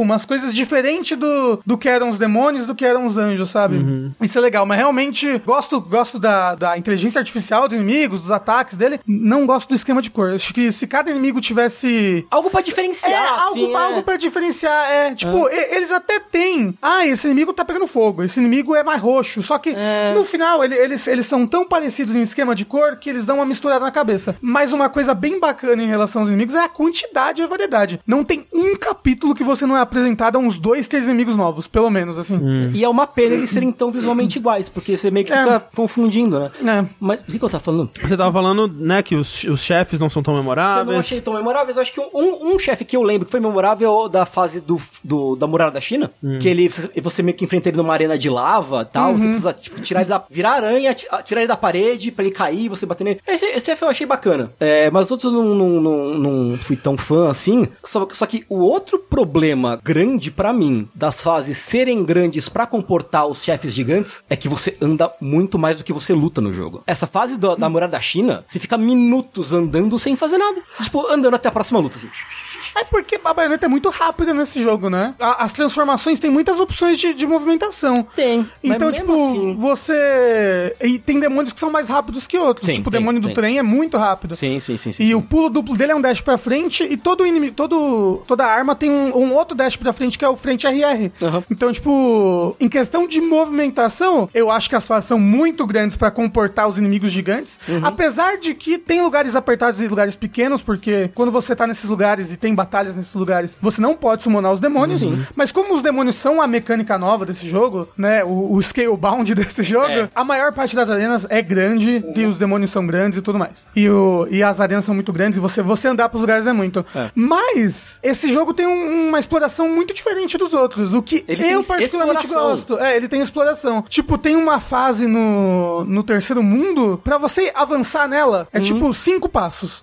Mas ela, ela- ela é redonda. Então, ou você vai reto e avança e acabou, ou você faz um milhão de coisinhas e desafiozinhos que tem por todo o cenário, assim, e isso é, é bem diferente pra baioneta, É bem sabe? diferente, bem tipo, diferente. A, a maior parte dos versos é, das lutas secretas, sabe? Que Uhum. no Bayonetta 1 e 2 é você vencer uma luta e você volta pra uma arena anterior. Bem Devil May Cry. Isso, que é algo que eu, eu sempre perco, sempre me confundo, agora não. É um lugar escondido no cenário. Tipo, olha, ali tem um buraquinho na parede. Opa, tinha uma luta aqui. Oh, ali tem um negocinho. É, é mais questão de exploração e menos de backtracking. Ele é quase um Mario Odyssey, assim. em alguns momentos de não aberto. É. É. Eu, pra mim, ele me lembra não um mundo aberto, mas ele me parece um jogo inspirado em Breath of the Wild mesmo. É, é uma zona aberta, né? É, porque as, as estruturas dos, dos minigames, das coisas que você tem que fazer, as atividades, me lembra um pouquinho Zelda, É, assim. sim, Breath sim. of the Neta. Isso. A gente tá o próprio Up Podcast aqui. Tudo é Breath of the Wild. Mas esse jogo eu acho que é, eu sinto que tem, tem inspiração, sim. Eu acho que o, o problema disso é que Se Breath of the Wild não existisse, Bayonetta não seria assim, eu te garanto. Ah, mas você não sabe como é que era Scalebound? É verdade. Isso que, é, Porque é, Scalebound era mundo aberto, né? ele era meio assim. Uhum. foi a Nintendo que matou o Scalebound, na verdade, É. pra poder fazer Isso, Breath of the roubar Wild. pra ela. Isso. É. Isso. E aí, então, jogando Bayonetta 3, eu senti que o jogo tava constantemente me impedindo de chegar onde eu queria. Tipo, gente, eu quero, eu quero briga, eu quero combate, eu quero esquivar, eu quero dar parry, porque com a, com a viola, em vez de você esquivar, você dá parry. Eu gosto muito de jogar com a viola, inclusive. Né? É, eu não sei se eu não. É, bom, talvez É seja questão de porque- costume, mas eu não. Ela é muito difícil de acostumar. E aí, quando você fica mudando entre as duas, você tem que ter dois pensamentos diferentes. Porque a viola ativa o hit time defendendo. E a baioneta esquivando. Então, quando você tá. E, e outro, né? A viola é mais scalebound porque ela não controla o demônio dela. Né? Que tá, que tá na, na katana. Você joga a katana, ela vira o demônio, o Cheshire. E, e enquanto isso, você fica lutando só com os punhos. Aí ela, ela fica com outros combos e Ah, habilidades God of quando ela tá com. então. Quando ela tá. É tipo. É. É, e aí o bicho vai fazendo o que ele, meio- o que ele quer, entre aspas. Isso, né? que a Tem que o inteligência artificial falou? dele quer. É tipo God of War. Ah, agora de voar. Você joga, né, o machado e vai batendo com o punho É, do meio que Kratos. isso, meio que isso. E aí eu fiquei com essa sensação, assim, de que eu não, não tava... Assim, que fique claro, isso eu falei que eu gostava mais do Bayonetta 1 por um motivo simples. Que uma coisa que me frustra muito no 2 e no 3 é, por exemplo, eu tô enfrentando um inimigo normal. Eu pá, pá, bato, bato, bato, subo. Eu tô lá me- brilhando, voando no combo aéreo, aí o inimigo, tipo, dá um pulinho e se recupera. Ou fica com um super armor. Eu fico tipo, ah, mano, deixa eu deixa eu me divertir. Não corta minha diversão, jogo filho da puta. Mas é, é, esse tipo de coisa você tem ferramentas pra seguir o inimigo ou pra, ou pra não, manter mas o o inimigo ele combo. fica invencível, ele ganha super armor, fica invencível, ele escapa do seu combo. Acontece várias vezes. Com inimigo, inimigo humanoide, principalmente. E isso, pra mim é muito frustrante. Muito, muito frustrante. Por isso que eu prefiro. é, eu sei que o 2 é um jogo muito melhor produzido do que o 1, um, mas eu gosto de jogar mais um por causa disso. O 1, um, tipo, deixa eu voar, foda-se, sabe? Deixa eu, deixa eu brincar com o meu nariz, como diz a música do, dos hermanos. e o 2 e o 3 não. O 2 e o 3 o jogo me, me corta, assim. Tipo, eu tô. Quando eu começo a brilhar no, no combo aéreo, o jogo me corta. Bicho, tipo, opa, dou um pulinho pra trás aqui. Né? Então, é. E fora, assim, cenários longos que eu não gostei. Ah, não. O- os, os cenários, você tem, tipo, poucos capítulos no jogo, são 13, Aham. mas tem, tem capítulos que são Eles são longos, muito são- grandes. É capítulos Não. de meia hora fácil. Eu, eu, eu joguei, tipo, duas horas e meia do jogo e foi a primeira missão só, em número. Porque foi a abertura, a introdução, aí o prólogo e a primeira missão. E dá, tipo, quase três horas de jogo É, isso. não, É, longo. é, é, É é, é longo, longo. é longo, é longo. O que pra mim não, não, não tá sendo muito ruim, porque eu, eu não enjoo tão rápido assim de gameplay, mas realmente é longo e eu estou refazendo todos os capítulos que eu perco alguma coisa. Nossa, Nossa, pra mim é Então- louco. Quando eu vi que o jogo tinha isso de, olha, objetivos secretos que a gente não te falou, mas que. Não, foda-se. Não, não, não, não, não, esses objetivos não. Eu, eu, eu refaço pra achar o, bichinhos? o corvo, o gato e o sapo, porque eles liberam sempre uma missão extra, Uhum. que, que às vezes dá umas recompensas muito boas, inclusive armas secretas que estão nessas missões extras. Então, se- sempre faço. Uhum. E no momento que eu peguei o primeiro sapo, falou alguma coisa assim: ah, final, não sei lá o que, o destino pode mudar se você pegar todas essas gemas. Eu falei: caralho, vou pegar todas as gemas, E, né? e é chato perseguir esses bichos. É bem viu? chatinho. E eles são meio escondidinhos até. É, Eles são meio escondidos, mas o negócio é, co- compra co- a habilidade de dar dash. No, no começo não tem isso. É, então, exato. Tipo, na primeira fase, penei pra pegar o, o gato e o corvo. Ah, não, tinha que pegar nas curvinhas Firm Perfect. Exato. Depois que você pega o dash, o. Que você compra o dash né, na, na, na, na árvore de habilidades, pode ser a primeira coisa que você compra, inclusive. É só você saber, ah, o, o gato vai virar aqui, ou dá um dash. Ou então você vê o gato, você dá o dash já chegando nele, não dá tempo dele correr. A mesma coisa com o corvo. Elas- Aí, aí o mais difícil fica sendo o sapo. Cê- Porque ele é escondido, mas aí você tem que ficar prestando atenção no coachar, pra ver se você O acha. coachar. É, o sapo coacha, né? Você falou cu achar, pra achar, entendeu? Não.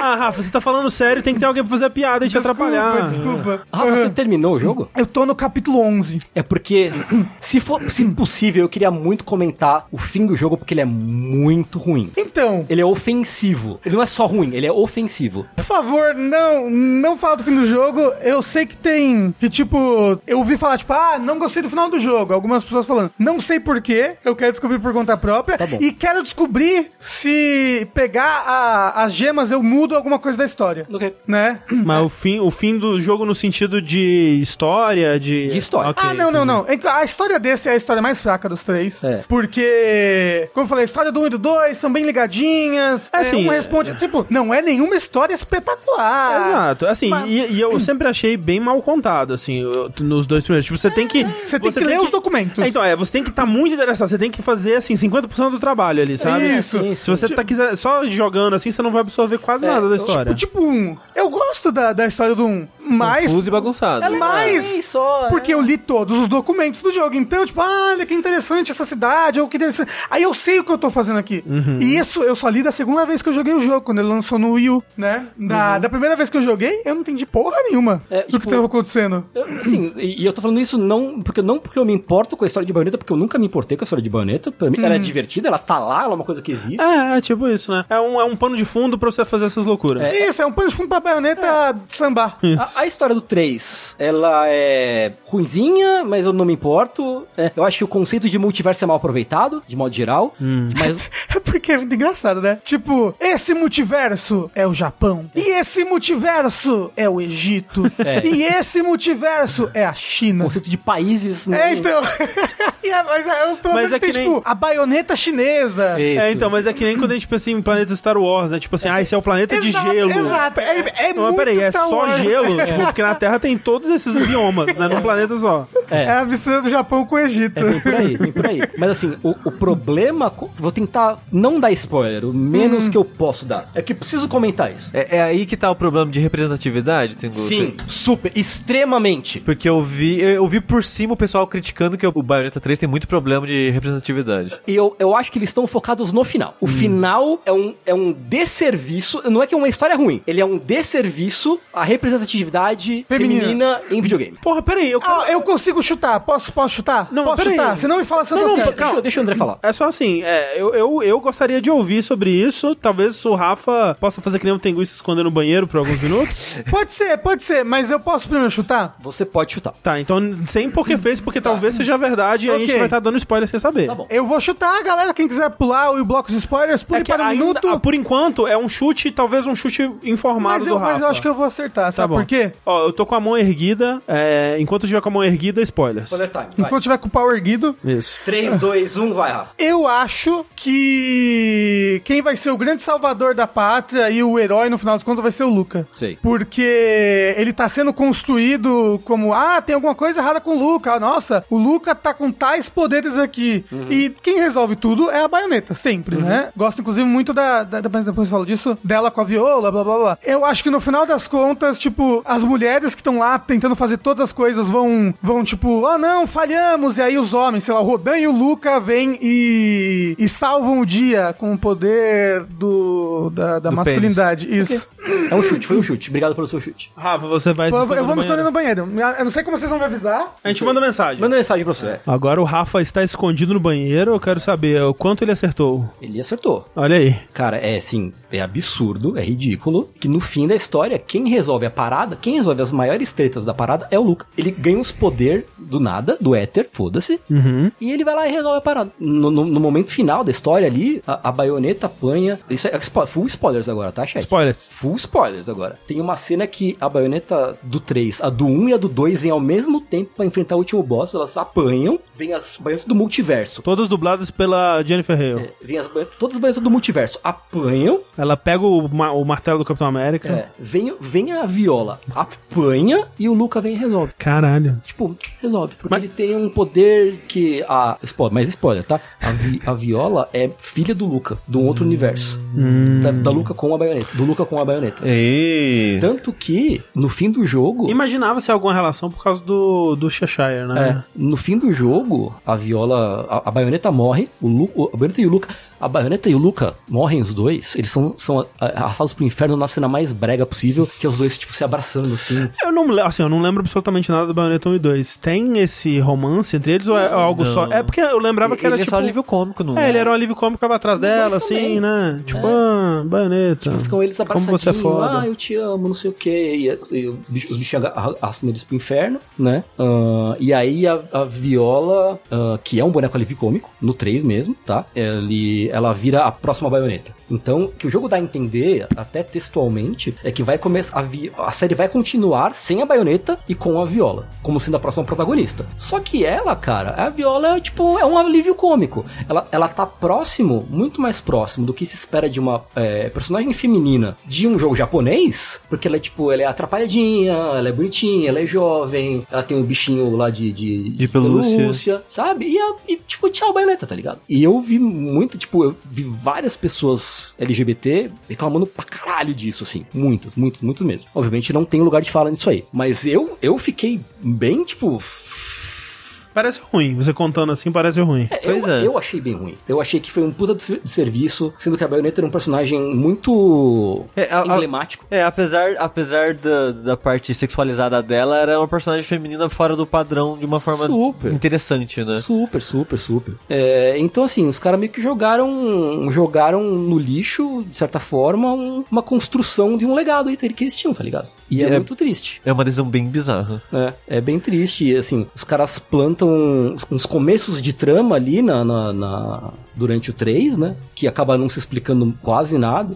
E a Jane morre também, inclusive. É, eu, eu do começo que eu vi, eu já, já imaginava que a coisa, a Viola seria filha da baioneta Uhum. e já fiquei com um gostinho de que ela se- assumiria o papel da baioneta. É isso. Mas eu não sabia que ela seria um alívio cômico. No começo ela não é apresentada dessa forma ainda. Não, não, não. Mas ela é totalmente um alívio cômico durante o jogo, assim. Porque ela é toda. é, é, ela é inocente, ela é novata e tal. Peraí, a, a baioneta do, do, do que a gente joga, ela também morre no final? Sim, to- todas as baionetas. Todas as baionetas do, Todas as do multi. um- um- todas que estão ali, que Todas que aparecem, aparecem. todas elas morrem. Entendi. Foi o que, eu entendi, pelo menos. Que É- bizarro, é bem né? confuso. Tipo, é. eu entendo, talvez isso tenha vindo de, um, de uma vontade realmente de Ir pra outra coisa. ir pra outra coisa, renovar a franquia de algum jeito, né? Não fazer mais um jogo com a, É. com a baioneta, mas pra, se o caminho pra chegar lá é esse, né? Talvez. Que foi uma coisa que a Capcom fez muito melhor com o, com o Virgil e o, e o, e o Nero, tá ligado? Imagina, imagina se eles fazem o próximo baioneta, a, a viola mesmo, mais velha, talvez adulta, e uma baioneta senhorinha. Pô, aí vai ser top. Seria, Aí, pô, seria aí, eu- legal. aí eu dou né? valor. Aí eu dou valor pra caralho. É, mas enfim, é isso. Tipo, eu fiquei muito decepcionado, cara, com, com o fim do jogo, assim. Muito mais do que com as minhas problemas, meus problemas de mecânica, de gameplay, assim.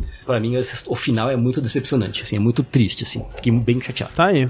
Acabou, acabou o spoiler. Eu preciso confessar uma coisa. Confesso. Antes do Tengu falar o que ele tive que falar, que foi algo que me decepcionou um pouco. Tá certo que eu joguei pouquíssimo do jogo, né? Eu joguei 15. É, 3 partes de 15, digamos assim. Mas não, não me pegou, não. É, não, é- eu não sei, E eu gosto sabe? muito do 1 e do 2. É. Mas as mudanças que fizeram nele não. Eu gosto do 2. O 1 um eu acho legal, eu acho bacana, sabe? Eu acho. Aí tá aí. Atira o batom, não é legal.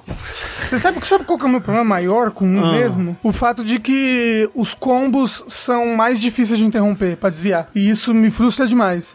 Tipo. Não é instantâneo a esquiva? Então, não, só no Bayonetta 2. E no não- 3 agora. não lembrava. Que é a esquiva instantânea. Tipo, se você dá um ataque à baioneta só com um monte, ela só com um monte. Você não consegue desviar. Entendeu? E isso me, isso me frustra demais no baionetão. Eu apanho muito, acho o baioneta muito mais difícil do que ele deveria ser em algumas partes. E no, no 2 eu sinto que eu tô mais no controle nesse daqui também. Mas, É, mas- fala, continua, por favor. Não, mas é, é isso, eu acho que eu gosto. O, o que eu gosto do Bayonetta 2 é muito mais as, as set pieces, né? Os Quick Time Events, as, as coisas absurdas visuais que estão acontecendo do que o jogo em si. Tipo, pra mim, é, e eu sinto isso um pouco também no, no Devil May Cry 5, que foi o que me fez dropar ele. É, eu tava jogando pra ver a próxima cutscene bonita, pra ver o próximo chefe. Tipo, a, a parte de jogar em si eu, é uma coisa que eu aprecio de longe, mas eu acho que o, o Devil May Cry foi o primeiro jogo que me fez ter que admitir isso pra mim, porque, tipo, porra, claro que eu gosto de jogos de ação desse tipo. De character action. É, desses, desses jogos de combo e uau, estiloso, yes, nota. E, tipo, o Devil May Cry 5 não tava clicando comigo. E, tipo, eu jogando esse, esse Bayonetta 3, eu sinto que é a mesma coisa. E ele entrega, ele entrega, tá entregando bem na parte do, do espetáculo E é um visual. jogo mais acessível, assim, Bayonetta 3 do que o Devil Sim, May Cry não, 5, isso é assim. verdade, com certeza. Ah, é. É, o Devil May Cry Eu acho 5. que Bayonetta, a série no geral, mesmo um, geral, é geral. muito mais acessível. Tipo, Concordo. o Devil May Cry 3, gente, que é, é bom, mas eu- ele já... Ele é o- bem complicado. Os, os Cerberus, é, já é difícil pra caralho aquele Sim, boss, é, é, no comecinho do jogo. É mesmo. O, e o foda é que, tipo, nem é que eu achei ruim o que eu vi do 3 até agora, é que pra onde eles foram não é muito pra mim.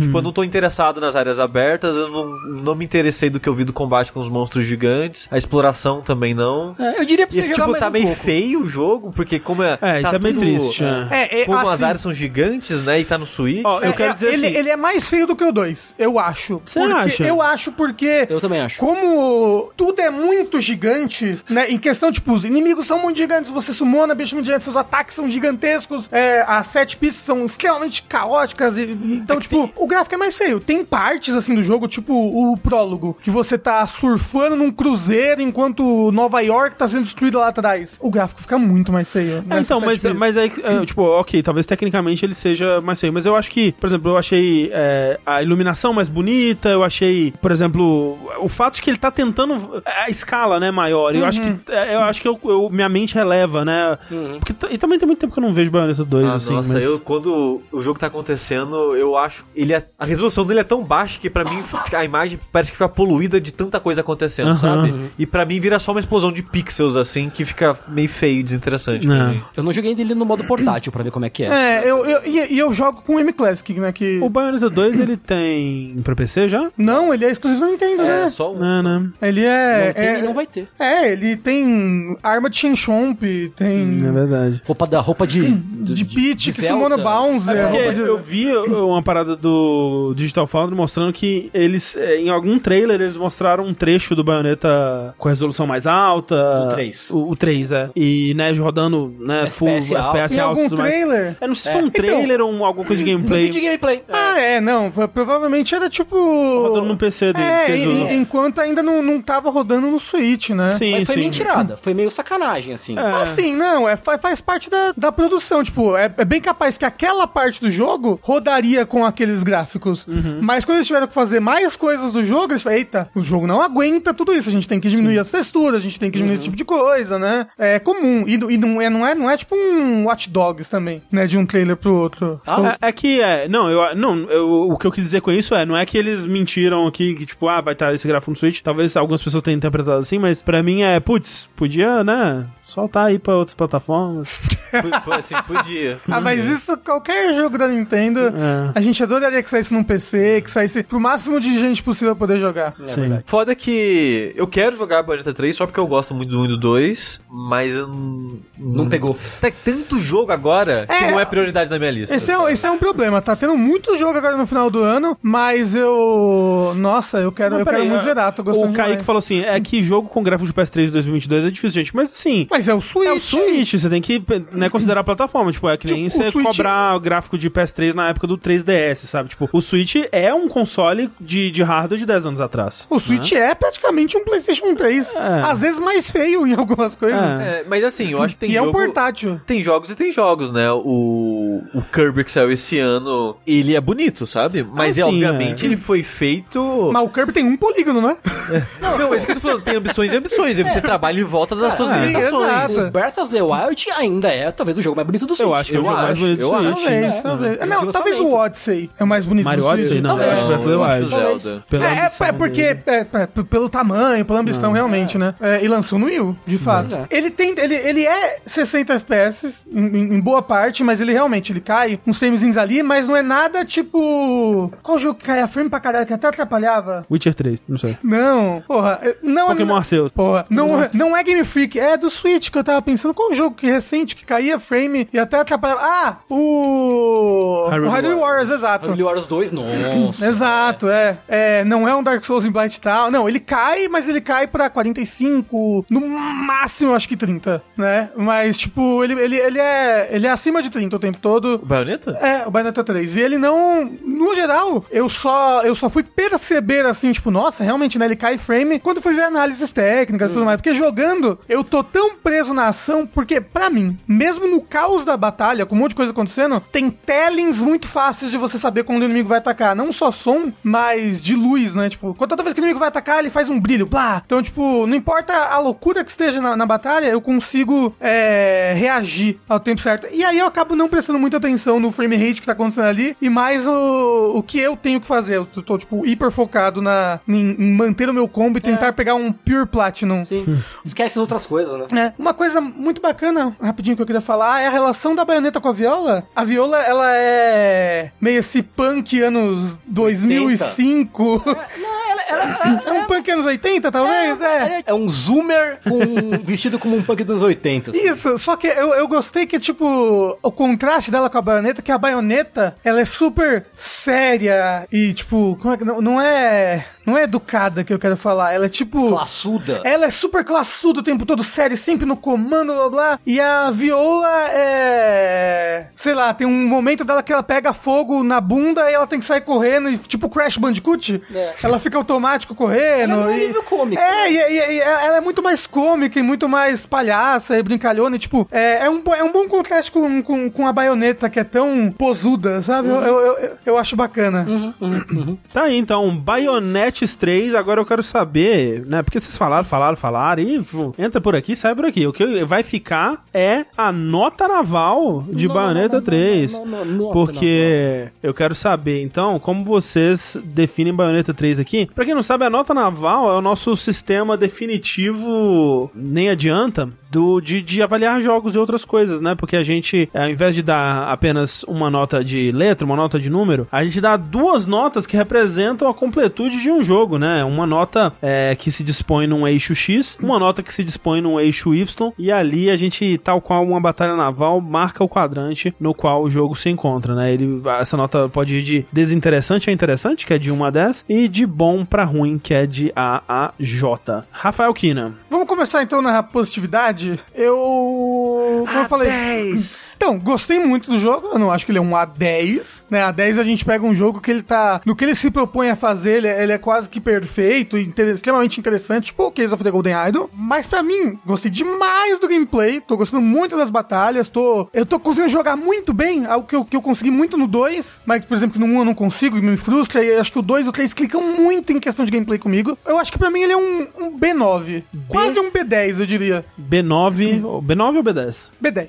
B10. Ei, tá certo. Tem que deixar o coração mandar. Isso. Coração manda. Lembrando que Rafa ainda não terminou o jogo, que É verdade, é é, uma verdade. parte que pode. E assim, o, o que eu- do que eu sei do Rafa, finais já estragaram jogos que até então estavam bons pra você. Não, né? jogos, não sei. Porque jogo ainda é gameplay, mas filme, livro, Por exemplo, série. Life is Strange. Mas Life is Strange é praticamente um livro, um filme, uma série. É, É, é. porque, tipo, o, a mídia do videogame é muito diferente. Corta pro Rafa semana que vem. É, não. Não, mas a se, mídia. se reserva o direito de alterar a nota caso Não, não, não, ela sim, mude mas depois. é, né? mas é. Como eu falo, jo- jogo, jogo é uma mídia interativa. A parte de interação do gameplay, da jogabilidade, ela não tá atrelada só ao final. Tipo, ah, o Não. final foi ruim, mas porra, Dark Souls 1, sem o DLC. Depois do Ornstein Smoke, é só ladeira abaixo em questão de, de área, de tudo, sabe? E é um jogo excelente ainda. Então, eu acho que o final não atrapalha tanto quanto a história Mas filme, então- mas talvez realmente Mas tipo, o eu, fique fato é- tão, eu fique tão triste que diminua a minha interessância. Se você for dar a nota pra Dark Souls, só tendo jogado Terra no Steam é uma nota, e depois de ter jogado o jogo até o final, é uma nota um pouco mais baixa. E a gente já deu a nota pra Dark Souls e isso pesou no nosso Qual argumento. foi a nota pro Dark Ah, Souls não 1? lembro mais. Mas não foi um a 10. E o lance é, né, aqui a gente não tá dando nota só pra jogabilidade, tá dando nota pra experiência inteira. Que Então- inclui todos os, os elementos, né? De fato, talvez realmente. Vai saber. É, eu não acho que vai impactar tanto assim. É, provavelmente não. É, mas talvez, talvez, não sei. É, Tengu. Cultura a Deus pertence. Exato. Eu vou meter Eita! um, um, um Eu gosto de Nier. H7. H7. Olha só, achei que a interessância tá menor. Não, eu acho que eu acho que ele tem propostas interessantes, que mas que ele não executa elas de uma forma que eu gosto. É, e acho o jogo meio meio nhé. Então é isso. Uma nota H7 para Tenguzinho, uma nota B10 para Rafael Kina. Ben 10. Ben 10. Isso! É o moleque monstrão, é a baioneta. E, e, é, esquema de cor branco e verde. É, B- Exato. B, B porque é causa de baioneta, não pode dar. É verdade. É verdade, verdade. É, e isso porque o chat estava cobrando e o- vocês nem comentaram das partes de stealth. Ah, que são ah, o- o- os minigames da Gianni, né? Entre um arco, entre um multiverso e outro, você faz um- um- uns minigames stealth da Gianni. É divertidinho, meio arcade, assim. parece Nada um de demais. Thunder. É, eu, que, eu, que, eu quero liberar a Gianni pra jogar. Que eu, eu, eu acho ela uma personagem legal. Posso falar um spoiler? Ah. Eu- Você libera ela pra jogar, né? Tem um desafio que fala, complete com a É, Jane. então, é. então, aí. é por isso que eu sei que você. Até porque todos os outros jogos você tem ela pra jogar.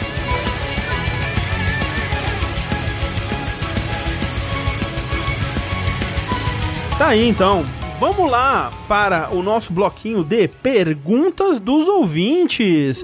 Você aí que quer fazer uma pergunta para o Vértice, você pode mandar ela para vértice.jogabilidade.de ou no nosso usuário do Telegram. Você vai lá no Telegram e adiciona arroba jogabilidade. Para esse usuário você manda suas perguntas sobre o universo dos videojoguinhos, sobre temáticas diversas que circundam esse mundo dos videogames e você poderá soar mais ou menos assim. Essa é uma pergunta do Paulo. Olá, pessoal de jogabilidade. Gosto de jogar ouvindo podcasts, pois me ajuda a desligar depois de um dia intenso de trabalho. O André já comentou diversas vezes sobre como a série Souls é boa para jogar ouvindo Critical Role. Quais outros jogos vocês gostam de jogar enquanto escutam outra coisa? E o que mais vocês escutam enquanto jogam? Abraço. Posso dar a minha resposta do sushi? Hum. Nada. Eu não consigo mais jogar videogame enquanto escuto alguma coisa, a não ser que eu esteja grindando alguma coisa. É. Essa voz era eu. Mentira. Eu. Jogando Marvel Snap agora eu vejo coisas. É verdade, Como saiu a atualização do PC pra ele não ser obrigatoriamente full Ah. screen. Porque a, a primeira. No lançamento do, do Marvel Snap, não, no novo joguinho de carta aí com personagens da Marvel, ele é de celular, né? Então a versão do PC era só como se fosse a tela celular no centro e preenchido com imagem do lado. E não tinha uma maneira de você mudar o tamanho da janela. Só que agora eles colocaram isso, então eu deixo tipo o retângulozinho no canto da tela, um vídeo do YouTube no outro lado, alguma coisa assim. E quando eu jogo, sei lá, uns 20, 30 minutinhos do Snap, que eu sento pra jogar, eu assisto alguma coisa, ou ouço podcast, alguma coisa assim. É, o, o, o meu problema é ser algo que eu tenho que ficar prestando atenção. Tipo, talvez o Marvel Snap eu não conseguiria. Porque se eu tô duelando com alguém, né? Eu tenho que pensar numa estratégia. É que eu presto mais atenção no jogo do que no, no que eu Do tô que no ouvindo. vídeo, é, É, então. É que eu mais, mais ouço do que vejo. Eu. Se tem vídeo, eu, eu sempre falo TDAH, blá blá, mas eu normalmente foco no vídeo. O André tira o vídeo daqui, por exemplo. A gente não vê vídeos que estão passando, porque senão eu, eu presto atenção no vídeo e não presto atenção nas coisas. E pra mim, videogame se atrapalha. Quando eu tava grindando pegar Seed Skill no, no, no Dragon Quest XI, ouvi podcast pra caralho. Porque eu só precisava ficar andando, matando os meus três monstros. Aí voltava. Andava, matava os meus três monstros, voltava. Fiquei tipo umas três horas assim.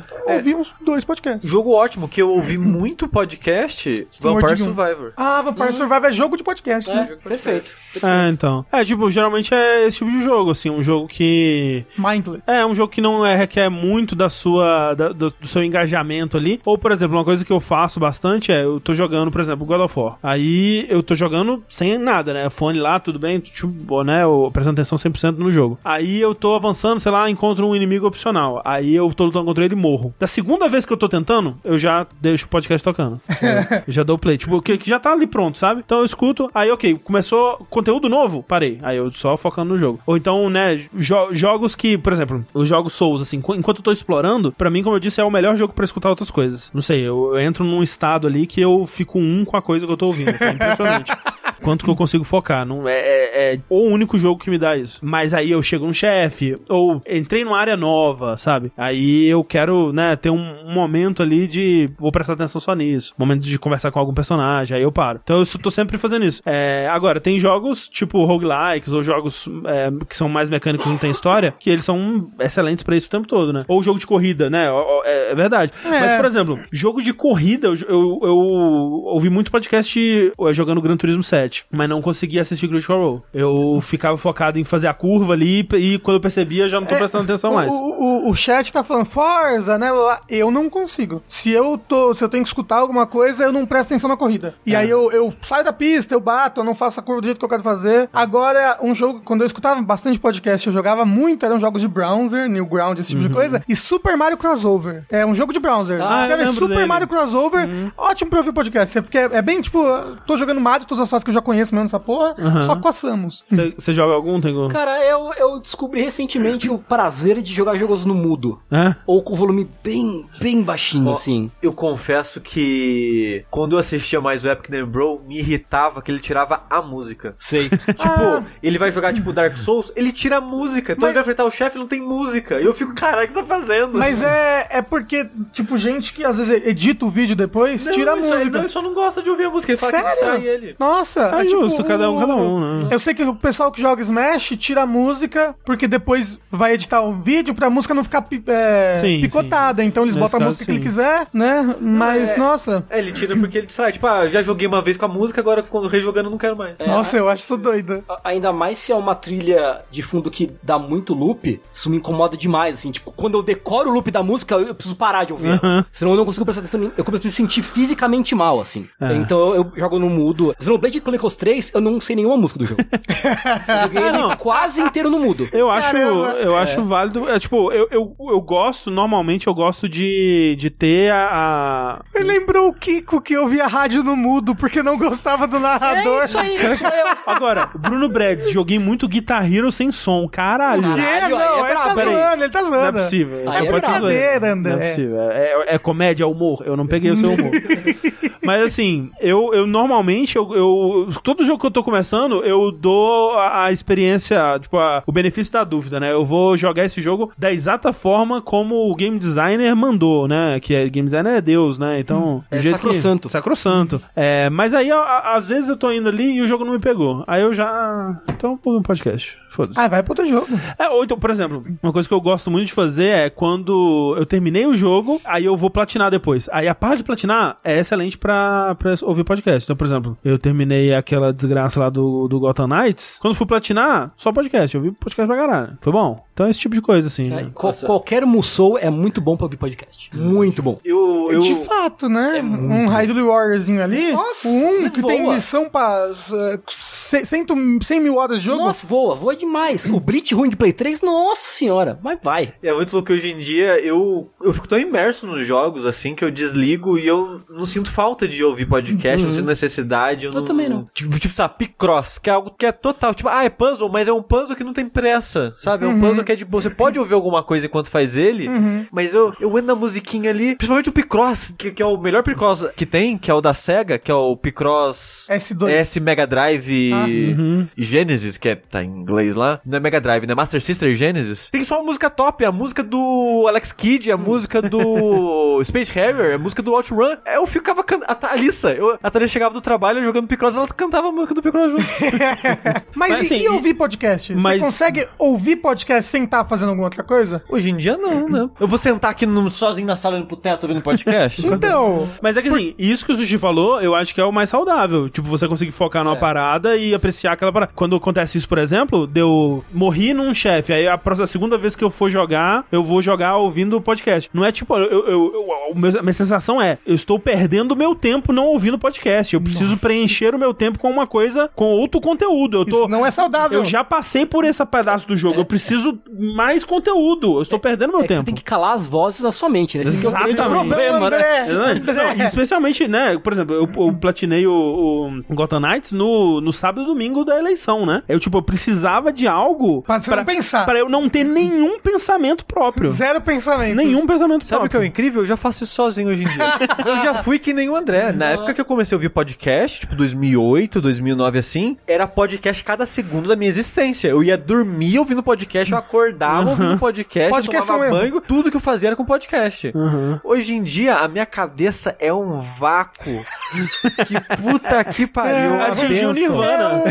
É o, é o cérebro liso, né? Liso, nem uma ruguinha. Exa- Exatamente. Dito isso, o que eu assisto barra escuto jogando Marvel Snap é, é vídeo sobre comunismo. Tá aí. Então. Pô, aí é top. Aí é bom. Muito obrigado, então, Paulo, que mandou sua pergunta. Mande você também aí a sua pergunta lá no nosso usuário do Telegram, arroba jogabilidade, ou para vértice, arroba jogabilidade.de. Hoje rendeu, hein?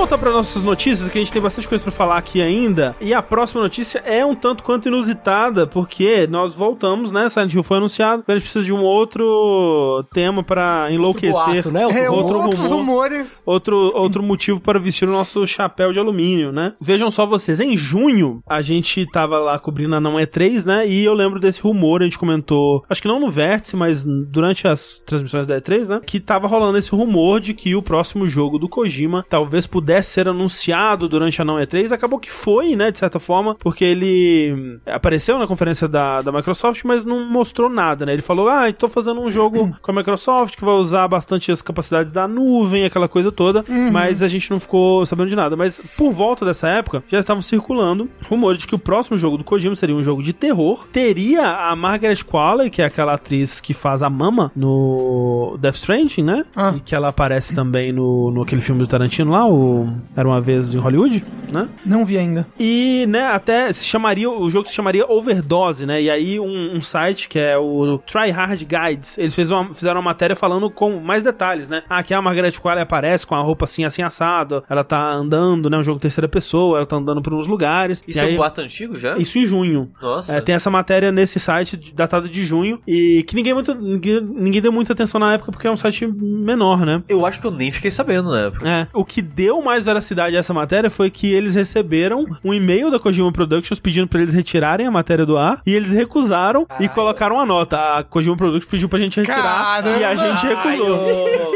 E aí você fala, caralho, realmente deve ter alguma verdade aí. E de fato, tudo que esse site, essa nota, né, essa matéria é, falou, se comprovou, ou se comprovou, né, ponto de interrogação, porque surgiu aí na internet um vídeo. E antes de eu, antes de eu mostrar esse vídeo pra vocês, caso você não tenha visto ainda esse vídeo, é um vídeo maravilhoso. Por vários motivos. É, Não, eu, eu quero falar. Eu só vi esse vídeo por causa do, do vértice, eu não, eu não ia ver. Mas antes da gente ver o vídeo de fato, André, você não acha que pode ser só um mod de Death Stranding no PC? Pode ser, pode ser só um mod de Death Stranding no PC. O lance é, esse vídeo é assim, é a coisa mais 2022 possível, assim, Aliás- é muito meta. Como que as pessoas encontram esse vídeo? É só procurar no YouTube? É, no YouTube você procurar Kojima, Overdose, você Ok, encontra. ok. Porra!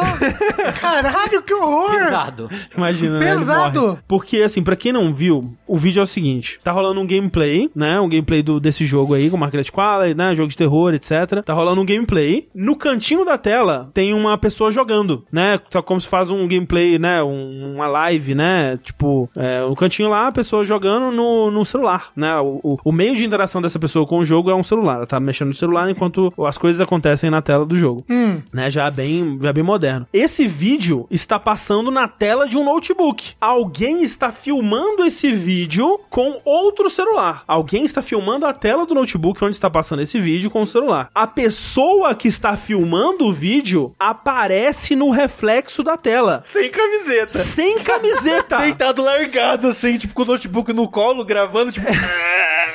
Esse vídeo é tão incrível que tem gente falando que esse vídeo é o próximo ARG do Kojima. Ó, tem o Little Loropolo É, então, Squad. porque aparecem umas, umas mensagens, né, umas notificações na tela, assim, que o pessoal já tá começando, já tem gente que colocou o chapéu de alumínio e já tá tipo, ah, isso aqui quer dizer alguma coisa. Ele tá pelado, quer dizer que o, o Kojima gosta de homem pelado. É. Porque assim, o, o lance é que isso é tão, é tão meta que parece uma paródia, sabe? Tipo, é, o, o Kojima tava recentemente com esses papos de os jovens, eles só olham pro celular, né? Então a gente vai fazer uma parada que é um, a pessoa só, só interagindo através de telas, né? Uma tela olhando pra uma tela, que a, a jogadora está olhando para outra tela e todo mundo está preso numa tela e ninguém vê de fato o jogo. Esse é o comentário do Eu vejo Kojima. esse cara na, na- na- no reflexo, né? E fico pensando naquele meme do. é, será que é ironia querer um romance no século da putaria? Sim, Pra é, mim é o mesmo cara. é, é- provavelmente é ele. Ele tá filmando um outro celular. É, não, ele tá filmando uma tela de um notebook. Só que, só que o vídeo.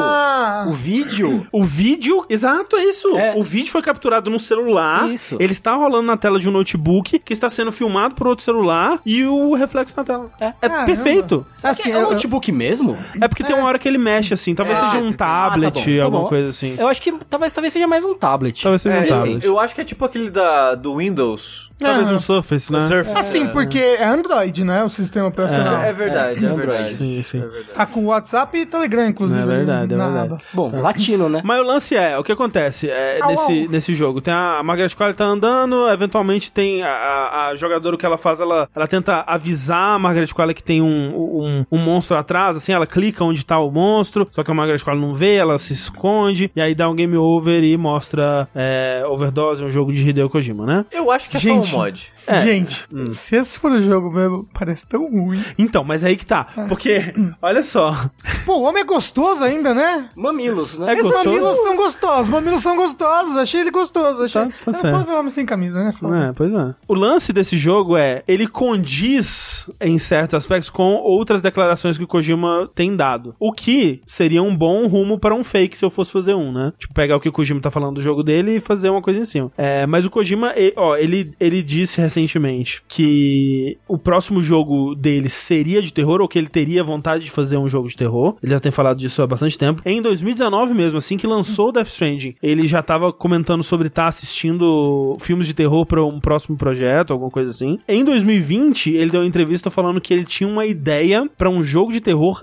revolucionário, tá? E aí começa esse papo todo de cloud, né? O que, que ele vai poder fazer com a cloud, com o Xbox e tudo mais. E ser um jogo que você pode jogar pelo celular, sem necessariamente ter um Xbox, mesmo tendo um Xbox você controla pelo celular, condiziria com essa proposta de você fazer uma coisa que tá usando plataformas em cloud, né? Que você não depende do hardware. Então, é, o fato de que a pessoa no vídeo, a moça no vídeo, tá controlando o jogo com o celular, entraria em, em- faria sentido com o que foi dito antes. E, além disso, uma outra entrevista que ele deu é que se ele. é, Esse próximo jogo dele seria. Ele fala que seria quase como uma nova mídia. Que, se ele tiver sucesso, vai mudar tudo, tanto nos jogos quanto nos filmes. O Kojima disse isso, tá? Isso não é um humor. Ah, meu Deus ele realmente céu. disse isso. Mas e olha ele só. dos, dos pau e das cordas também. Mas então, é isso que eu quero dizer. Isso. Gente, é um jogo de Wii U. Vocês Então, perceberam não isso? tem mais co- não tem uma coisa mais Kojima que isso. É tipo, o Kojima não joga videogame.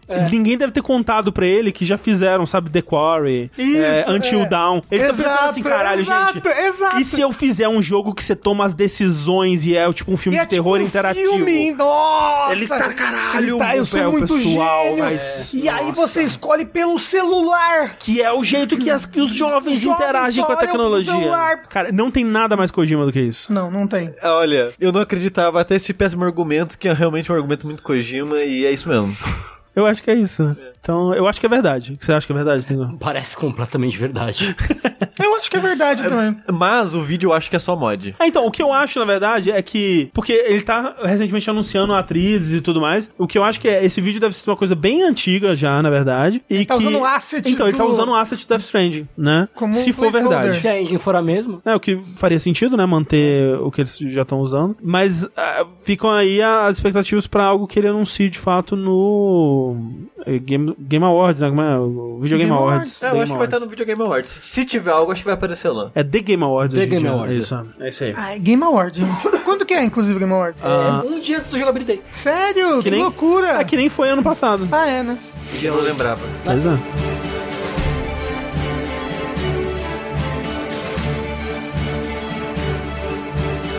Mas a gente não sabe se vazou de fato esse vídeo, esse jogo do Kojima, Rafa. Mas Pokémon abriu a torneira, Ai, né? ai, Mas Pokémon, Todo jogo. sempre. Eu acho que.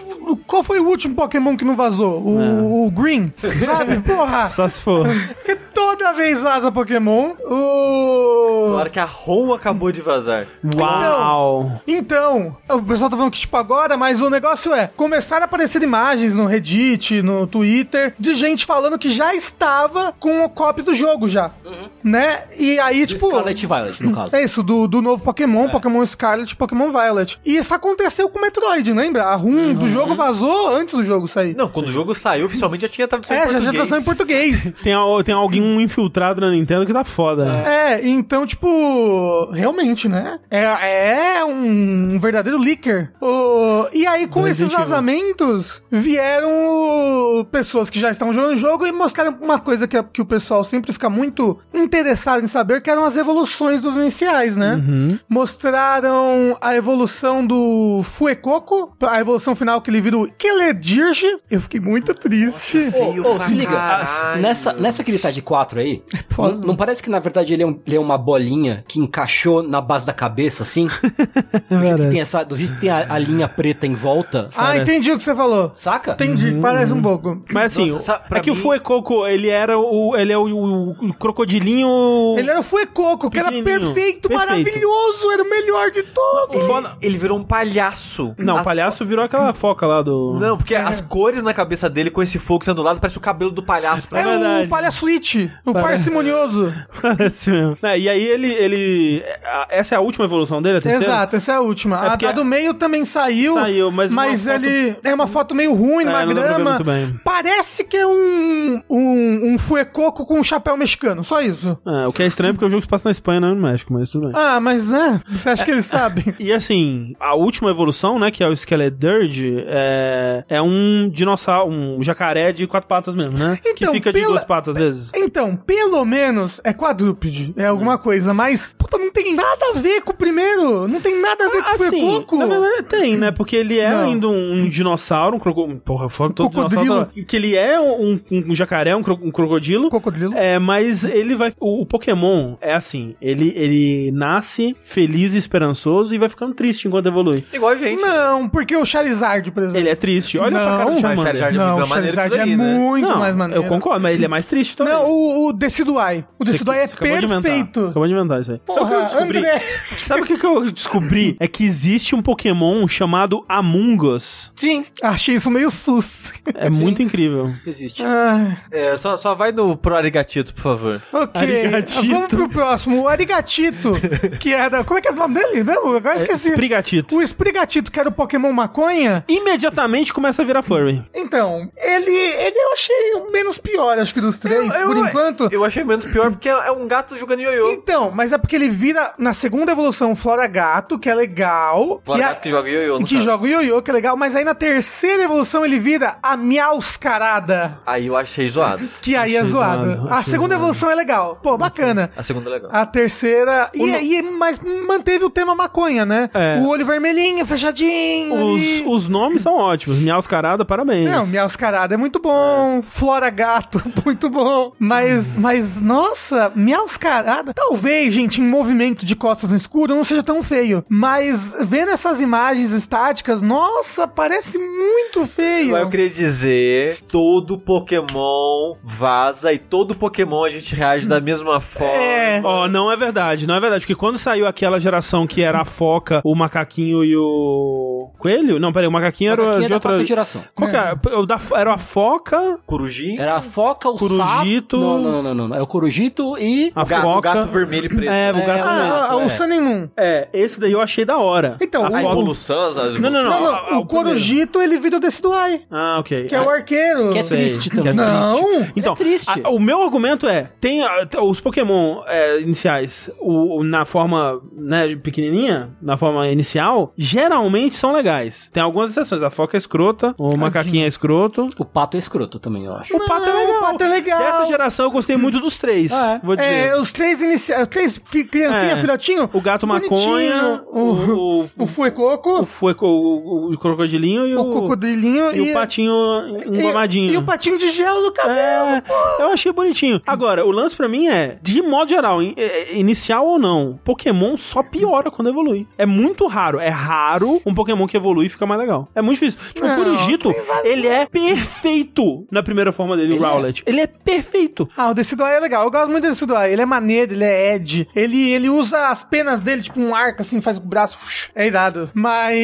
Aí, aí, é, bom. Mas, mas de fato, por exemplo, eu, eu gostava muito do Litten e o Incineroar não gostava. O Litten não é a primeira forma, né? É, é a primeira forma do de É, fogo então é, do, o- do é outro. Moon. Ele vira um lutador, né? Uma coisa. Então, mas hoje em dia, por causa do Smash, eu gosto. É um, é um dos poucos bípedes que eu, que eu aceito. A gente tem que concordar que Smash é uma péssima influência em você, né, Rafa? Vou falar ali Raichu. Raichu é um exemplo de como a evolução estraga. Exato. Exato. Tanto que Quem não que deixam o acha? Pikachu evoluir por causa do Raichu. Peraí, alguém acha o Raichu mais legal que o Pikachu? Falaram ali. Eu não, sei se foi Não. de forma positiva ou negativa. Greninja, o cara tem um cachecol de língua, gente. Eu gosto do Greninja. O, o Greninja, o Greninja é... Não, o- Pô, eu dou moral pro Greninja. Não, e o Greninja tem Smash também, é legal. É maneiro. É, mas, mas Greninja é peraí, maneiro. qual, qual que era o Greninja? Ele era, o- ele é o... O sapinho, é o cachecol de língua, é Então, esse mas, mesmo. qual, não, mas qual que é a forma inicial? Isso que eu quero dizer. É o sapinho. É o Froak, né? É. não Perfeito. Perfeito, Froak. O André gosta de animal bichinho. Animal bichinho não. bichinho bonitinho, fofinho. É, eu não, quero, eu não quero um bicho radical, eu quero um, é, um, um cachorro bonitinho. Então, você tem que fazer, continuar montando time de cachorro. é... O Froak é maravilhoso. Aí ele vira um, um, um adolescente Ed com um cachecol de Ele Ele não língua. vira um adolescente Ed, ele vira um ninja. É. Ed. Mas nem, Com- tem como ser um ninja não ser Ed? Ué, tal- talvez se ele fosse fofinho ainda. O. A, a, a mulher ninja do One Piece lá. É, mas é, então Miauscarada. É, Miaus caralho. E, e aí o último não dá pra ver muito direito ainda, que é a evolução final do, do Quaxley, Quaxley. que é o Quaquaval.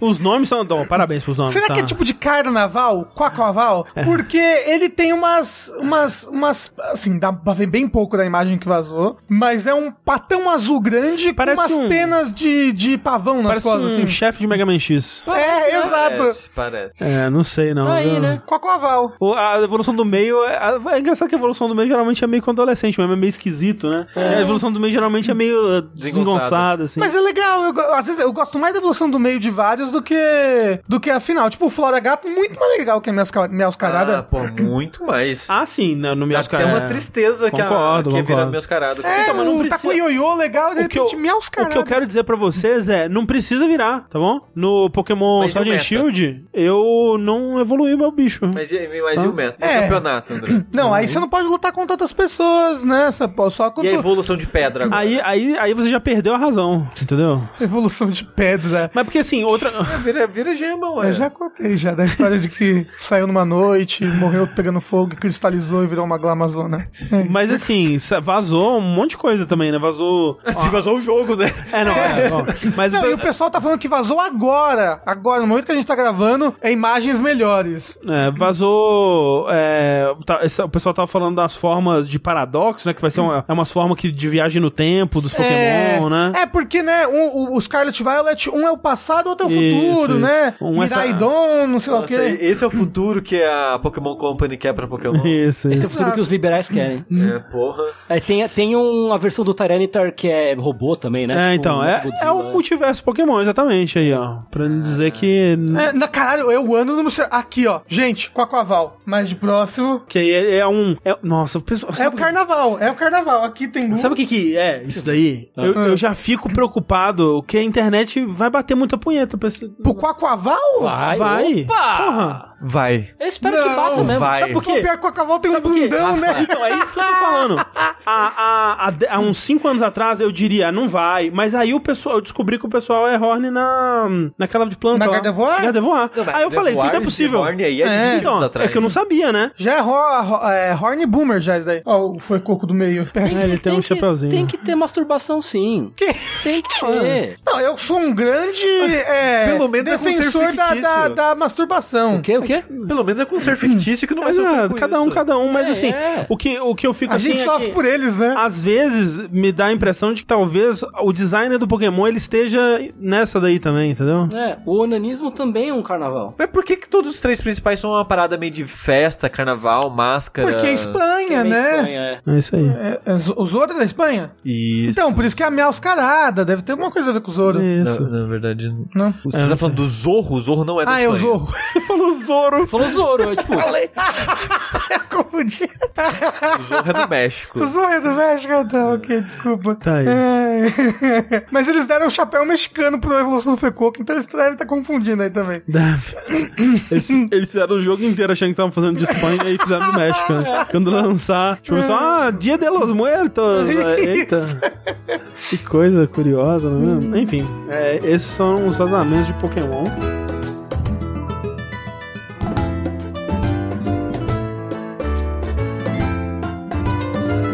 E essas são as nossas notícias desse vértice. Vamos lá então para o nosso segundo joguinho, Sushi? Uh,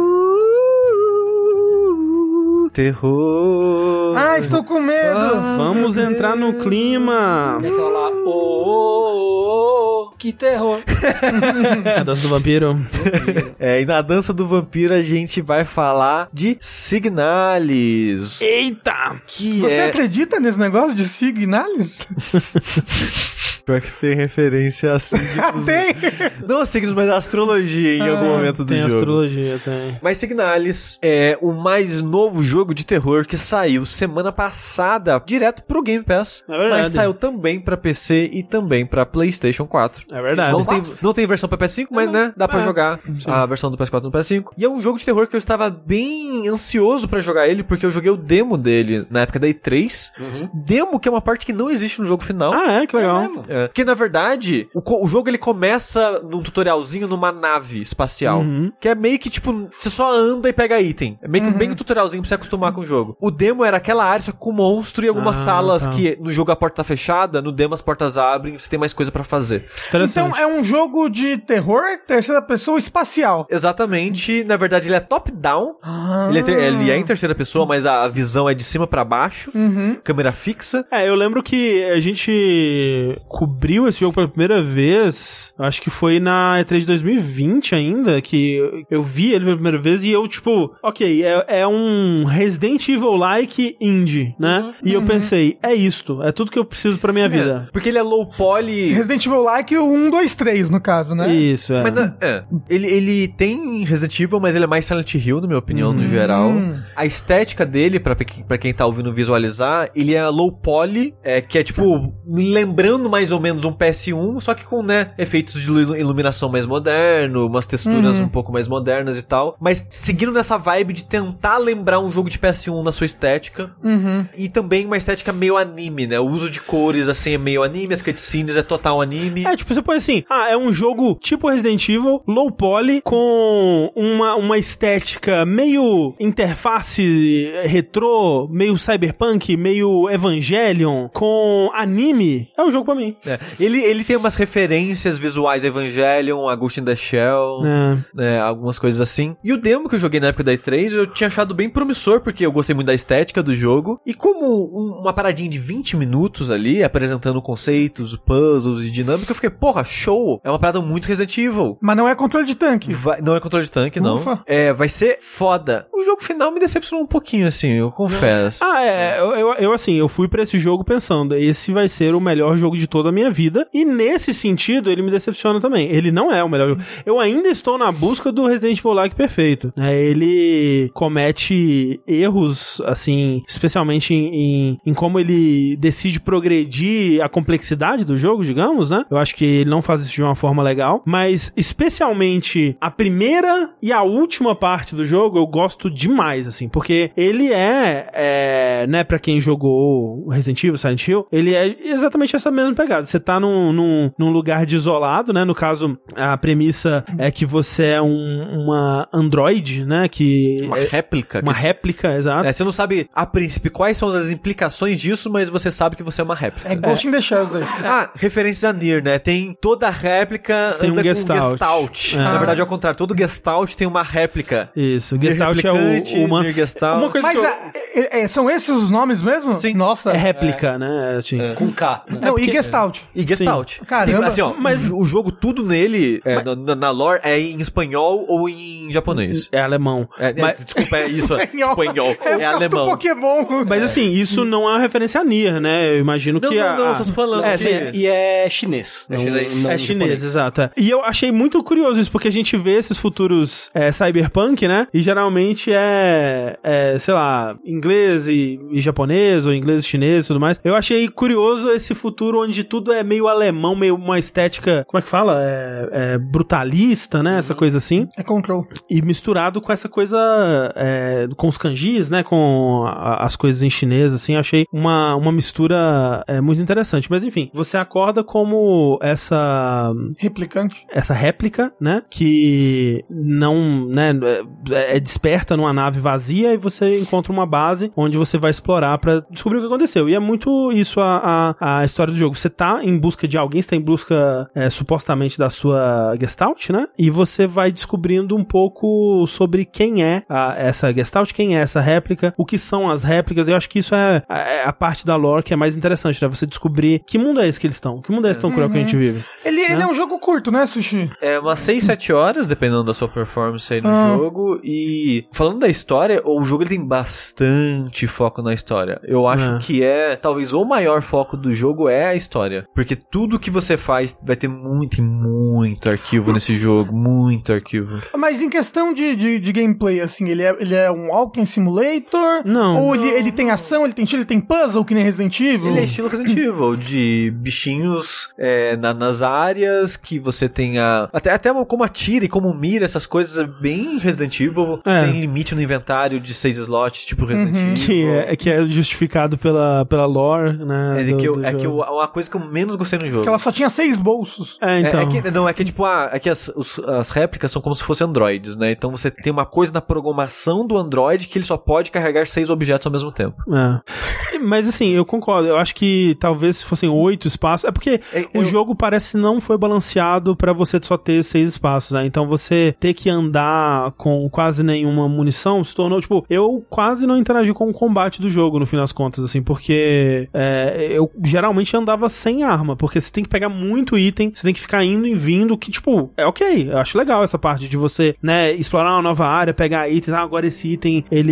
funciona naquela outra área que eu tava explorando antes. É exatamente isso, combinar item, analisar item pra ver coisas no, no objeto, é ler documentos pra entender como mecanismos funcionam, pegar por contexto é, o que tá acontecendo aqui, né, através do- dos diários das pessoas. Ouviu o rádio. Ouvir, é, tipo, tem, tem bastante disso, né, que a gente associa com Resident Evil Silent Hill. Então, é assim, ele é bem fiel a esse tipo de jogo é, nessa, nessa parte, né? Mas só que o que me incomoda é que, tipo, se você jogar o Resident Evil 1 com o Chris, é 6 slots também. slots, E a. Jill é 6. É, é 8. Aham. É, mas o que me incomoda aqui é que a impressão que eu tenho é que você acha mais coisa no caminho do que você costuma achar no Resident Evil. Ah, então parece mal balanceado, né? E, e- e a, e a impressão que dá é que a densidade de inimigos também é maior. Uhum. Sim. Então, É- não, é, é bem maior. então E- fica e- uma dinâmica muito ruim, na minha opinião. E, e- e ele, como é que ele é? Ele é linear ou ele é tipo um mapão grande pra explorar? Ele é em zonas, em áreas? Aí ele é mais res- ele é mais Silent Hill, porque o Silent Hill diferente do Resident Evil, tipo o 1, o 2 assim e tal, ele não é uma ele não é uma área contínua, né? Uhum. Eles são como se fosse dungeons, né? Então tipo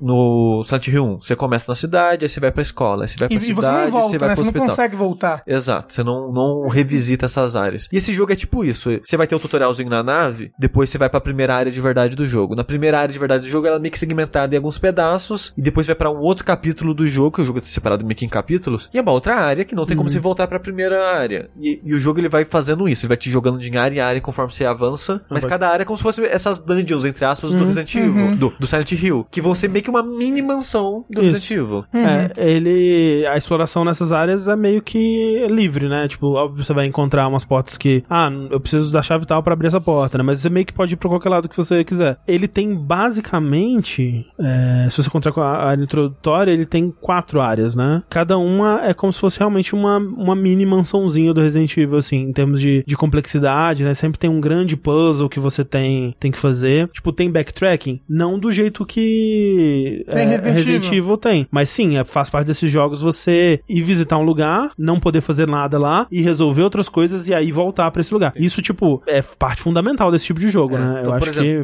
é, é parte da experiência. Então você tá num lugar que, por exemplo, tem três andares. Aí você vai no terceiro andar, você acha uma porta trancada, aí você vai embora, aí você vai no primeiro andar, você acha a chave, você tem que voltar no terceiro andar. Exato, exato. Só que, né? Não sei, vai- se, não sei nem se se chamaria de backtracking, mas é, é parte da exploração, Uhum. né? E a maneira que esse jogo é estruturado, eu acho ele bem, bem, flui bem essa parte assim, porque ela não é muito atarrancada, não é muito, tipo, solto demais, assim, é até, É. até, até bem guiado. Eu acho que o, o game design é, de puzzle dele eu gostei bastante, assim, porque os puzzles, eles. Eu acho que eles são um equilíbrio muito bom entre simples e complexo, assim. Tem uns puzzles que você vai bater a cara e, e- e descobrir na hora o que você vai fazer, né? Você vai bater o olho e descobrir imediatamente o que tem que fazer. E outros que me deram uma travadinha, assim, tipo, putz, e agora? O que eu faço, né? E aí você, né, revisita algumas coisas que você encontrou, repensa alguns itens que você, que você tinha guardado pra mais tarde. Fu- Você fica fuçando as coisas. Sim, sim. E aí você, né, pega a solução e, e- e continua. E eu achei bom o equilíbrio. Eu, eu acho que, por exemplo, um jogo que tem puzzles desse tipo melhor pra mim é o Tormented Souls. Eu acho muito, é, Aquele muito bom. tapa-olho? É, eu acho muito bom os puzzles do Tormented Souls. Mas esse daí não fica muito atrás pra mim, não. Então, o foda desse jogo pra mim, é bom dizer, ele foi feito por duas pessoas. Sim. Principalmente Caramba. por duas pessoas. O que já é impressionante por si só nisso daí. É, e ficaram, acho que desde 2019 fazendo esse jogo. Uhum. Mas eu prefiro bem mais o Tormented Souls a esse jogo. Tipo, eu, eu, eu acho que o Signalis ele tem. Tipo, ele é mais bonito, né? Esteticamente ele é mais interessante. Ele é muito estiloso, nossa. E tal, mas como dinâmica de jogo assim, eu sinto que eu me diverti mais no, no Tormented Souls.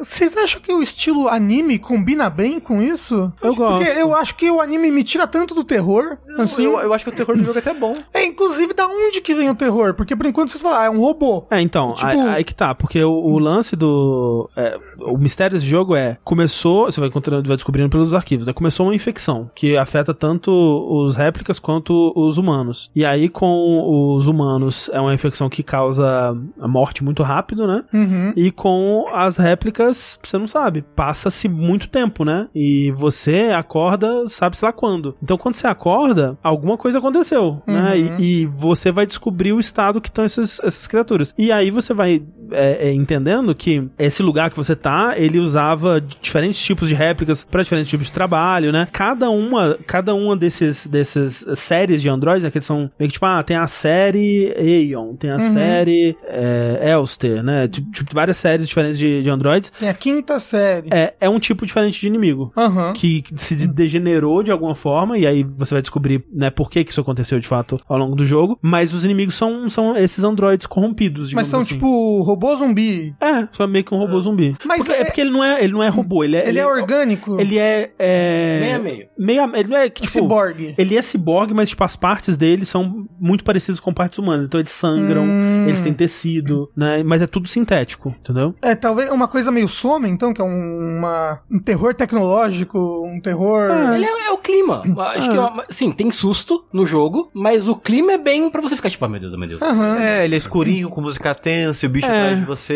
Ele é, ele é mais perturbador do que assustador, eu diria, sabe? É por- tipo. porque você é uma pessoa mais medrosa pra jogos de terror. Pra mim foi de boa. Tipo, tirando. Ah, tomei um sustinho aqui e ali, que era mais tipo, ah, entrei nessa sala e tinha esquecido que tinha um monstro. Porque uma coisa que ele faz com o combate que eu não gosto, inclusive, é que realmente, assim, ele. A primeira área dele tem um equilíbrio muito bom de inimigos, assim. Quando você vai pra segunda, é inimigo pra caralho, mas é muito inimigo. Toda sala tem tipo uns 3, 4 inimigos e. Tem limite de munição que você pode carregar, e se você achar munição no mundo, e se você tá nesse limite, você não pode nem pegar mais. É, e aí, assim, é, o pior é, você mata o inimigo, e aí ele faz aquela parada tipo Resident Evil 1 Remake, que o inimigo volta. Então você tem que queimar ele com uns flares que você encontra, tem umas armas que queimam também. O foda é que você vai gastar slot pra equipar o flare e você não, meio que não pode, porque você tem, que eu falei, você tem seis slots. A partir do momento que você pega a lanterna no jogo, você não pode equipar a lanterna mais. Porque É, tem porque muita coisa que precisa da lanterna. Então, Sim, já você não- vai um slot aí. é, você não quer ficar indo e voltando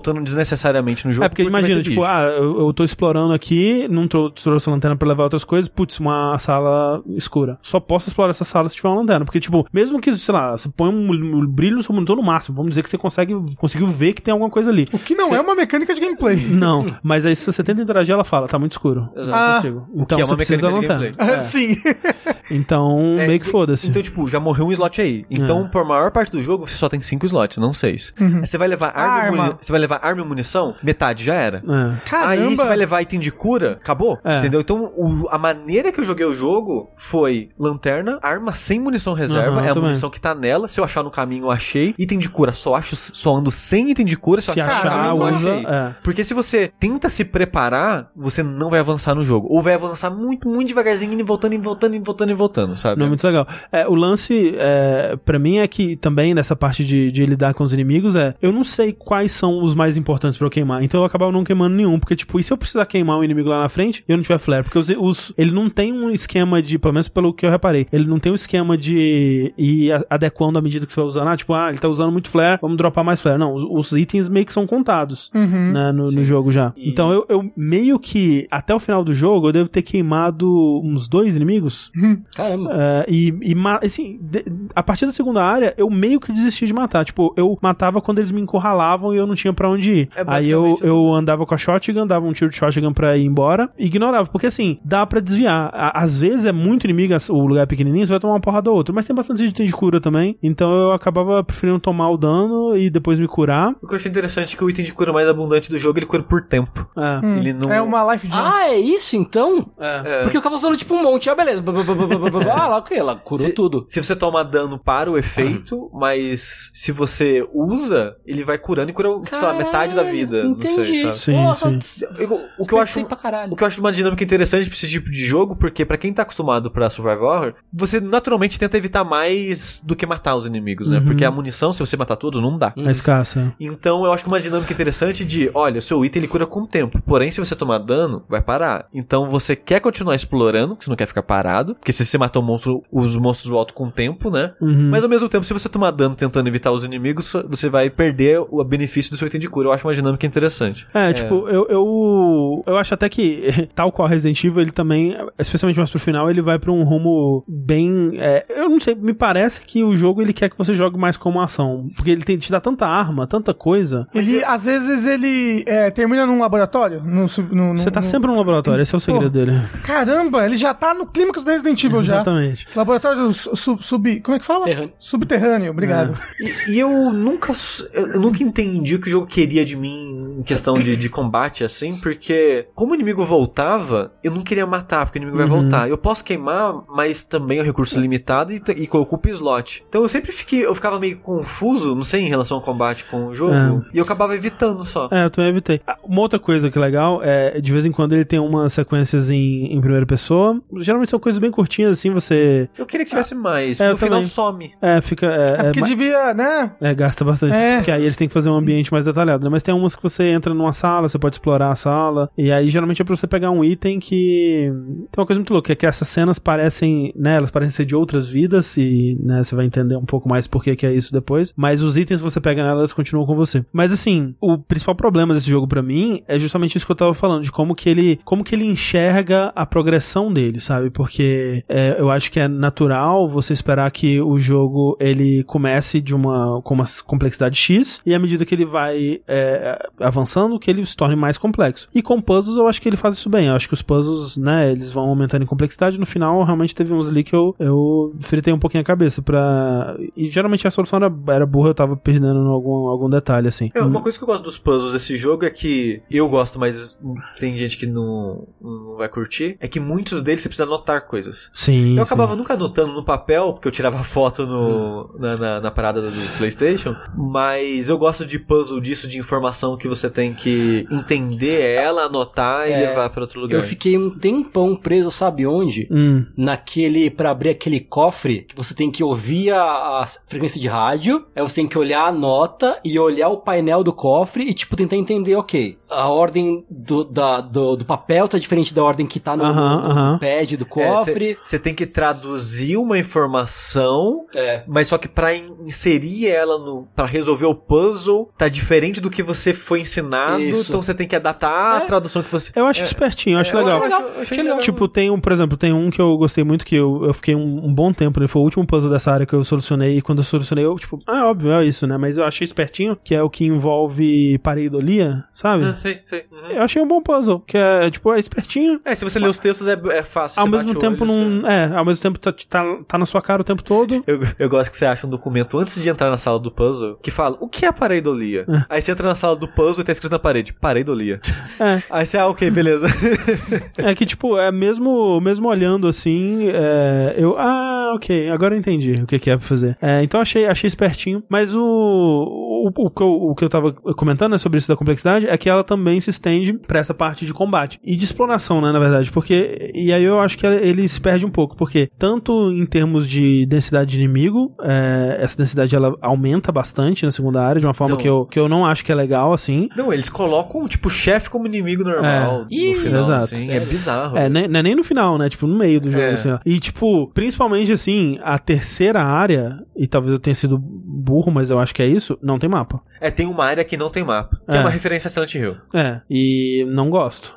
Eu também não curti muito. Espe- não. especialmente porque não é como se, que nem você tava falando, né? Ah, é, nas outras áreas a gente é, tem puzzles que vão def- de- depender da gente fazer anotações ou, ou, né, talvez seja isso a ideia, né? Eles querem que a gente monte o próprio mapa. Mas não, porque o jeito que as salas se conectam um com a outra é loucura. Então, É. tipo, você sai pela esquerda numa sala, na próxima você tá vindo de cima pra baixo. E é Então, Lost Woods. é tipo uma Lost Woods de um laboratório muito louco. É então, pra desorientar mesmo. é pra desorientar. Então, tipo, não gostei de explorar essa, Não essa área. divertido, sabe? Não é, não é muito divertido. Né? Fiquei muito desorientado, eu que já sou ruim com essa porra. é, eu dependo muito do É. mapa. Pra mim foi de boa, assim, essa área. É. Mas, mas eu não acho ela tão boa assim, por causa da dinâmica, o fluir dela no geral, assim. Apesar Hum. que eu gosto de um conceito dela, que é a parada dos painéis que, que acendem. Como você acha a solução. É legal, deles. é legal. É, isso eu acho legal. Mas é- ela acha a área mais fraquinha mesmo do jogo. É, eu acho que assim, é, em, em termos de qualidade de puzzle, pra mim o jogo ele é, é um nível altíssimo do início ao fim. É, mas Mas essa, essa- esses dois aspectos pra mim é onde o jogo ele, ele peca, que é exploração, ele, e ele peca especificamente nessa área, em termos de das outras áreas eu, eu gosto da exploração, e inimigos pra mim, putz, eu acho que podia ter bem menos, viu? Nossa.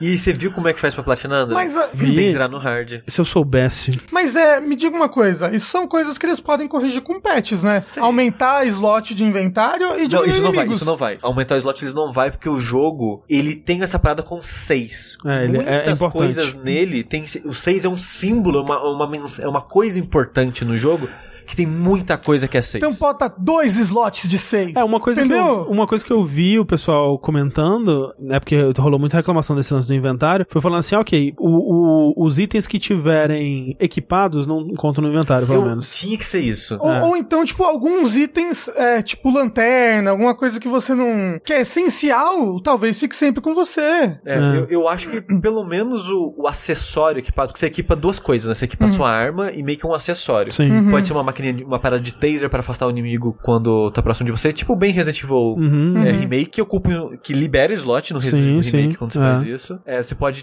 pô, tem um item de cura que é o tipo o spray, que você pode equipar ele também, que o personagem usa sozinho em vez de morrer. Então, esses itens secundários de suporte total não precisava ocupar slot equipado. A lanterna ocupa esse slot também, por exemplo. Então, Do item é, secundário. É. Uhum. é, eu acho que isso já melhoraria um pouco, se eles fizerem esse patch, sim. E um rebalanceamento de inimigos. É, talvez. É, Porque o- o- os meus dois maiores problemas são isso. É, é, os inimigos, que o vai e vem acaba sendo chato por causa do excesso de inimigos e o quão limitado é o inventário. E não é de uma maneira interessante, sabe? Porque não é. Não sei. Porque eu acho que tem maneiras de interessantes de fazer isso, que tem jogos que, eu, que não me incomoda, que isso nem passa na minha cabeça. Tipo, outros Resident Evil likes, como o próprio Resident Evil. Não é uma parada que eu fico, tipo, nossa, uh, frustrado, ou que, tipo, nossa, como isso me incomoda. Pelo menos não como nesse jogo, sabe? é, então, é, é um jogo que. É, realmente, ele, ele parece que ele foi balanceado pra outra densidade de tudo, assim. A densidade de inimigo não parece certa, a densidade de item que você pega não parece certa, e, e isso me incomoda. Agora, no fim das contas, apesar dessas terem sido decepções, eu gostei demais do jogo, assim. Eu, eu, eu podia ter um jogo desse tipo todo ano pra mim, né? Ano passado foi o Tormented Souls, esse ano tá sendo esse, por mais que eu também prefiro o Tormented Souls. Pera, Tormented Souls não é desse ano? Não. Passado. Sério? Tava um dos melhores do ano. Nossa! É, porque esse, esse- essa progressão, esse tipo de, de exploração, de solução de puzzles que me lembra um pouco Adventure, misturado com a ação, mas que eu não gosto tanto da ação assim, pra mim é muito único e eu, putz, eu gosto tanto desse tipo é de jogo. gostoso também. Eu não, eu não fui muito longe, não. Eu parei só no, no primeiro boss. Passei o primeiro boss e parei de jogar. Mas, porra, tudo que eu joguei eu achei bem, bem gostoso. É, e ele é muito O estiloso. stealth, a gente esqueceu de falar do stealth, Ah, que é é, é um elemento que eu gosto nele. Uhum, Porque se você anda sem correr, porque correr é um botão de correr, uhum. E É sem igual- a luz, né? e sem a luz, é, os inimigos não te ouvem. Então eles só vão perceber você se eles virarem na sua direção. Ou se você chegar muito perto deles, É. né? Você não pode dar um backstab? Não. Não. É, você pode, sei lá, atirar nele, né? É, mas gasta recurso. é. Mas eu acho, eu gosto dessa dinâmica porque fica aquele suspense que faz parte do jogo de terror pra mim, assim, de o que eu vou tentar passar aqui. E passa pelo corredor inteiro, É, tipo, só tem- fazendo zigue-zagues. Porque assim, os inimigos eles fazem meio que ronda de tipo um Metal Gear da vida, Uhum. sabe? Tipo, o inimigo fica subindo e descendo. E tem um que fica, sei lá, parado olhando pra um canto específico. Aí você fica, tá, beleza. Vou ficar esconder atrás da pilar. Isso. E, e por mais que o jogo ele não é tão difícil assim ao ponto de ser vital fazer isso, mas eu tentava fazer pra economizar recurso e fazer um sentimento gostosinho. Funcionava, sabe? Eu, go- eu gostei como é que foi implementado de maneira opcional o, o É. stealth no jogo. E assim, eu acho que o, que o que me fez gostar bastante também é o mundo que eles criaram. Eu gostei de acompanhar a história desses personagens. Não entendi a história, con- confesso que no final eu fiquei bem confuso, apesar de ter lido tudo. É, depois eu vi que tem um final secreto que eu não fiz. É um final secreto que quem caçou deve ter achado divertido, que é meio que um ar de achar É meio ele. que um né? ar. É um cachorro? É um cachorro. Não, não. Não, é um, é um final que é. É um final feliz. É, o final verdadeiro, bom, entre Uhum. aspas. Mas você só consegue fazer ele com uma informação muito obscura que você vai conseguir na internet, basicamente. Uhum. E só funciona a partir da segunda vez que você tá jogando. Você tem que zerar uma vez Ah, primeiro e pra ativar como você libera esse final. Eu tô pensando em fazer essa segunda run em live pra platinar. No é, hard. É no hard. no hard, né? É. Mas, Mas- vocês testaram hard já? Não. É, uma pergunta. Ele, você falou que eles se passam todo em laboratório subterrâneo, né? É, no, no, no, Não é um laboratório, laboratório. subterrâneo. É um ambiente futurista, mas são vários ambientes futuristas. É, é tipo, a, a- Ah. a primeira área é tipo um- uns apartamentos. Aqui eu ia falar, o- não fica muito repetitivo, assim, os ambientes, assim? Se é tudo laboratório? Fica um pouquinho porque é tudo fechado e futurista, mas varia. É, tudo tem a- mais ou menos a mesma estética, exceto é mais pra frente ela começa a ficar mais life Carnuda. esquisita, é, é, mais Silent Hill assim, Eu digamos. também tenho uma pergunta. Hum. Esse jogo começa usando o termo propriedade privada errado, né? Assim, eu- esse jogo. Ele, ele, é, ele é anticomunista? Ele parece. Me, ele me passa a vibe anticomunista. Entendi. Ele me passa a Entendi. vibe Porque anticomunista. toda essa coisa, ah, coisa meio distópica com China e Alemanha Oriental. hum, Ele, ele tem essa parada de. Ah, as pessoas têm que se observarem e as pessoas se deduram Ah. a uma outra ao governo, porque o governo é autoritário. Entendi. Porque vê, ah, tem umas coisas, ah, propaganda contra o governo, ah, não sei, não sei, não sei. Eles, eles não citam comunismo, mas a, a maneira que é estruturado o mundo é igual aos lugares que são anticomunistas E- e a- descarados. E a linguagem visual, a estética, estética é. da propaganda Não, é, é. assim eu, eu acho que é, Eu não sei se foi proposital, eu não sei se é informado, intencional isso, mas passa essa. essa... Então por isso que os inimigos são vermelhos, porque eles são comunismo. É, mas não, mas todo lance de ser China e de ser muita coisa vermelha com amarelo, que é muita Sim. identidade de, de, né, de experiência socialista, né? É. Tem toda, todo o cheirinho, né? É, é, tipo, eu acho que a parte do desse governo, ela fica, pelo menos fica em segundo plano bem rápido, assim. É, Começa a ser bem mais sobre essas pessoas, né? Esse- Esses, essas réplicas, essas pessoas que estão vivendo é, nesse, nesse que talvez seja um inferno. Ah? É, assim, eu- o que eu queria destacar é, é que apesar dessas é, de- dessa estética não intencional comunista que ele usa às vezes, é, me pega muito, cara, a coisa meio evangélica que ele faz, de ficar piscando coisa na tela, Ah, sim, nos os momentos mais obeliscos. é, n- tipo, de. de sabe, tem, tem uma hora que. Tem hora que. Tá piscando coisa na tela, aí é, pisca, né, um, uma- um caractere chinês, pá, gigante, assim. Aí, aí aparece de novo um, um logo, assim, todo em alemão. Aí vai piscando várias coisas, várias coisas. Tipo, pisca imagens de um quadro, assim, várias versões daquele mesmo quadro, pá, pá, pá, pá, pá. E, tipo, fica uma coisa meio hipnotizante, assim. Aí corta pra uma tela preta diz- com um texto, assim, esse espaço foi deixado intencionalmente vazio. Aí corta pra mais coisas, assim, tipo, rápido. Eu, eu me É bem- pega muito, cara. É muito evangelho, assim. Eu, eu também gosto. É, não, o bagulho de você, quando você vai salvar, primeiro, que- primeiro assim, o negócio da tela ficar toda vermelha e fazer um barulho tipo. É Silent Hill 2. Essa- completamente É, Silent é Hill. muito, muito. E se você entra no save e não salva, É. fica tipo, você vai se arrepender disso depois.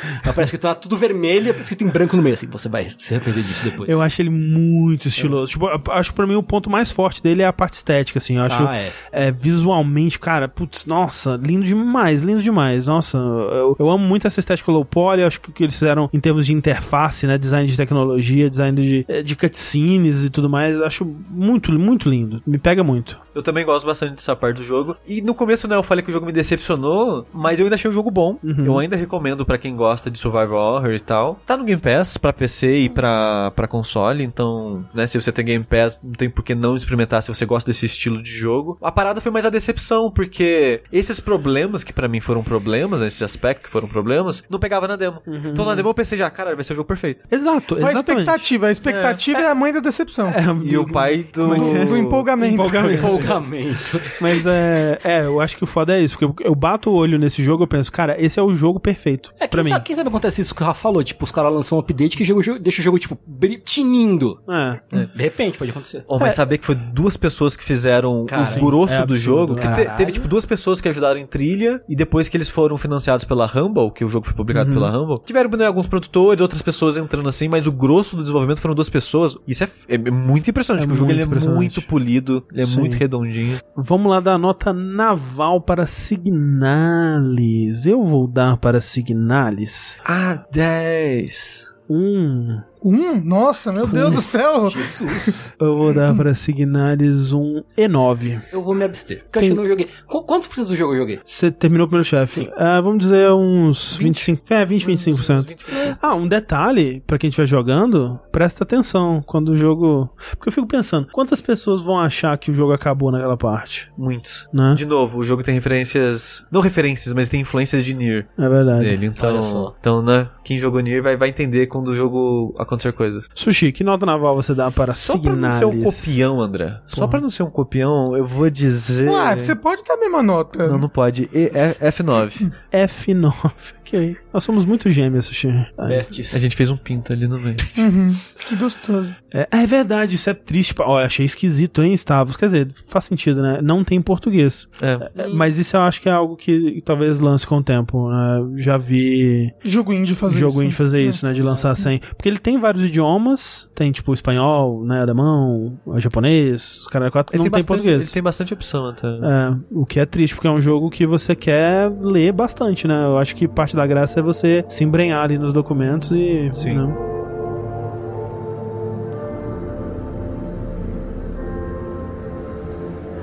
E é isto, gente. Vocês têm algum finalmente pra gente encerrar aqui? No momento, não. Eu queria aproveitar os finalmente pra falar bem rapidinho, bem superficialmente, do DLC do Resident Evil 7. Achei que você ia falar de O Sonic 8, quer dizer. Frontiers.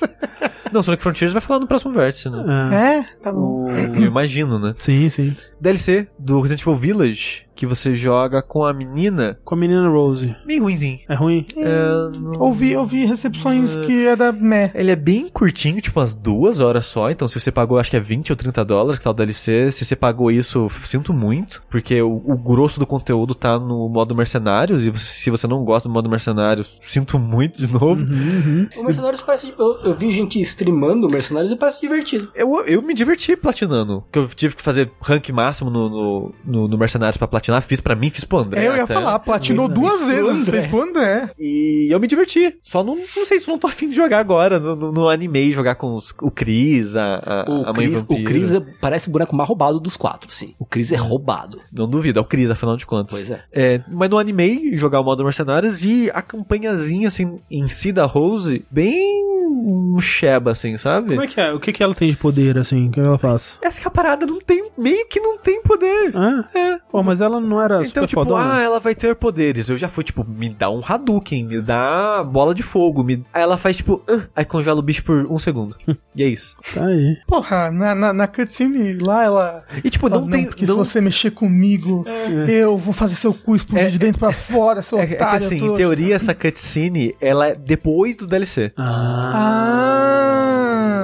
Ah. Essa cena, o, o DLC é entre o final do Village e a cutscene pós-créditos do Village. Uhum. Ah, saquei. E assim, no último chefe, você ganha outros poderes. Uhum. Que é a única justificativa pro jogo ser em terceira pessoa também. Porque o jogo em terceira pessoa, por quê? Porque que ele é obrigatoriamente em terceira pessoa. Porque você está jogando com uma mulher e as pessoas querem ver as mulheres. Eu pensei que seria por causa dos poderes. Mas meio que não, porque os poderes, exceto do finalzinho do jogo, que é tipo 3 segundos do jogo, você vai ter algum poder que talvez você vê em terceira pessoa ajude, não tem justificativa. O, o máximo É, é, sim. você sabe o rosto dela, então. Não, você sabe não. qual que é a justificativa de verdade? As que pessoas querem Resident Evil em terceira pessoa. Não, não, a Porra. justificativa é: eu sou homem, como é que eu vou jogar com uma mulher? Eu, primeira pessoa? É verdade. Como é que eu vou, como é que eu vou me colocar no papel Ninguém de uma consegue mulher? jogar Metroid Prime, por exemplo. É, eu sou, eu sou mulher, por que, que eu vou jogar um jogo de Não, uma é pessoa porque, que é mulher? é porque os fãs de Resident Evil gostam mais, muito mais da terceira pessoa e pô, eles estão lançando um DLC do, do jogo Mas- original. Mas em- o Village original vendeu muito bem, o 7 não, mas vendeu em terceira pessoa. Não, sim, alguma coisa aconteceu aí, né? Mas Eles- o, o Resident Evil Remake 2, que aconteceu.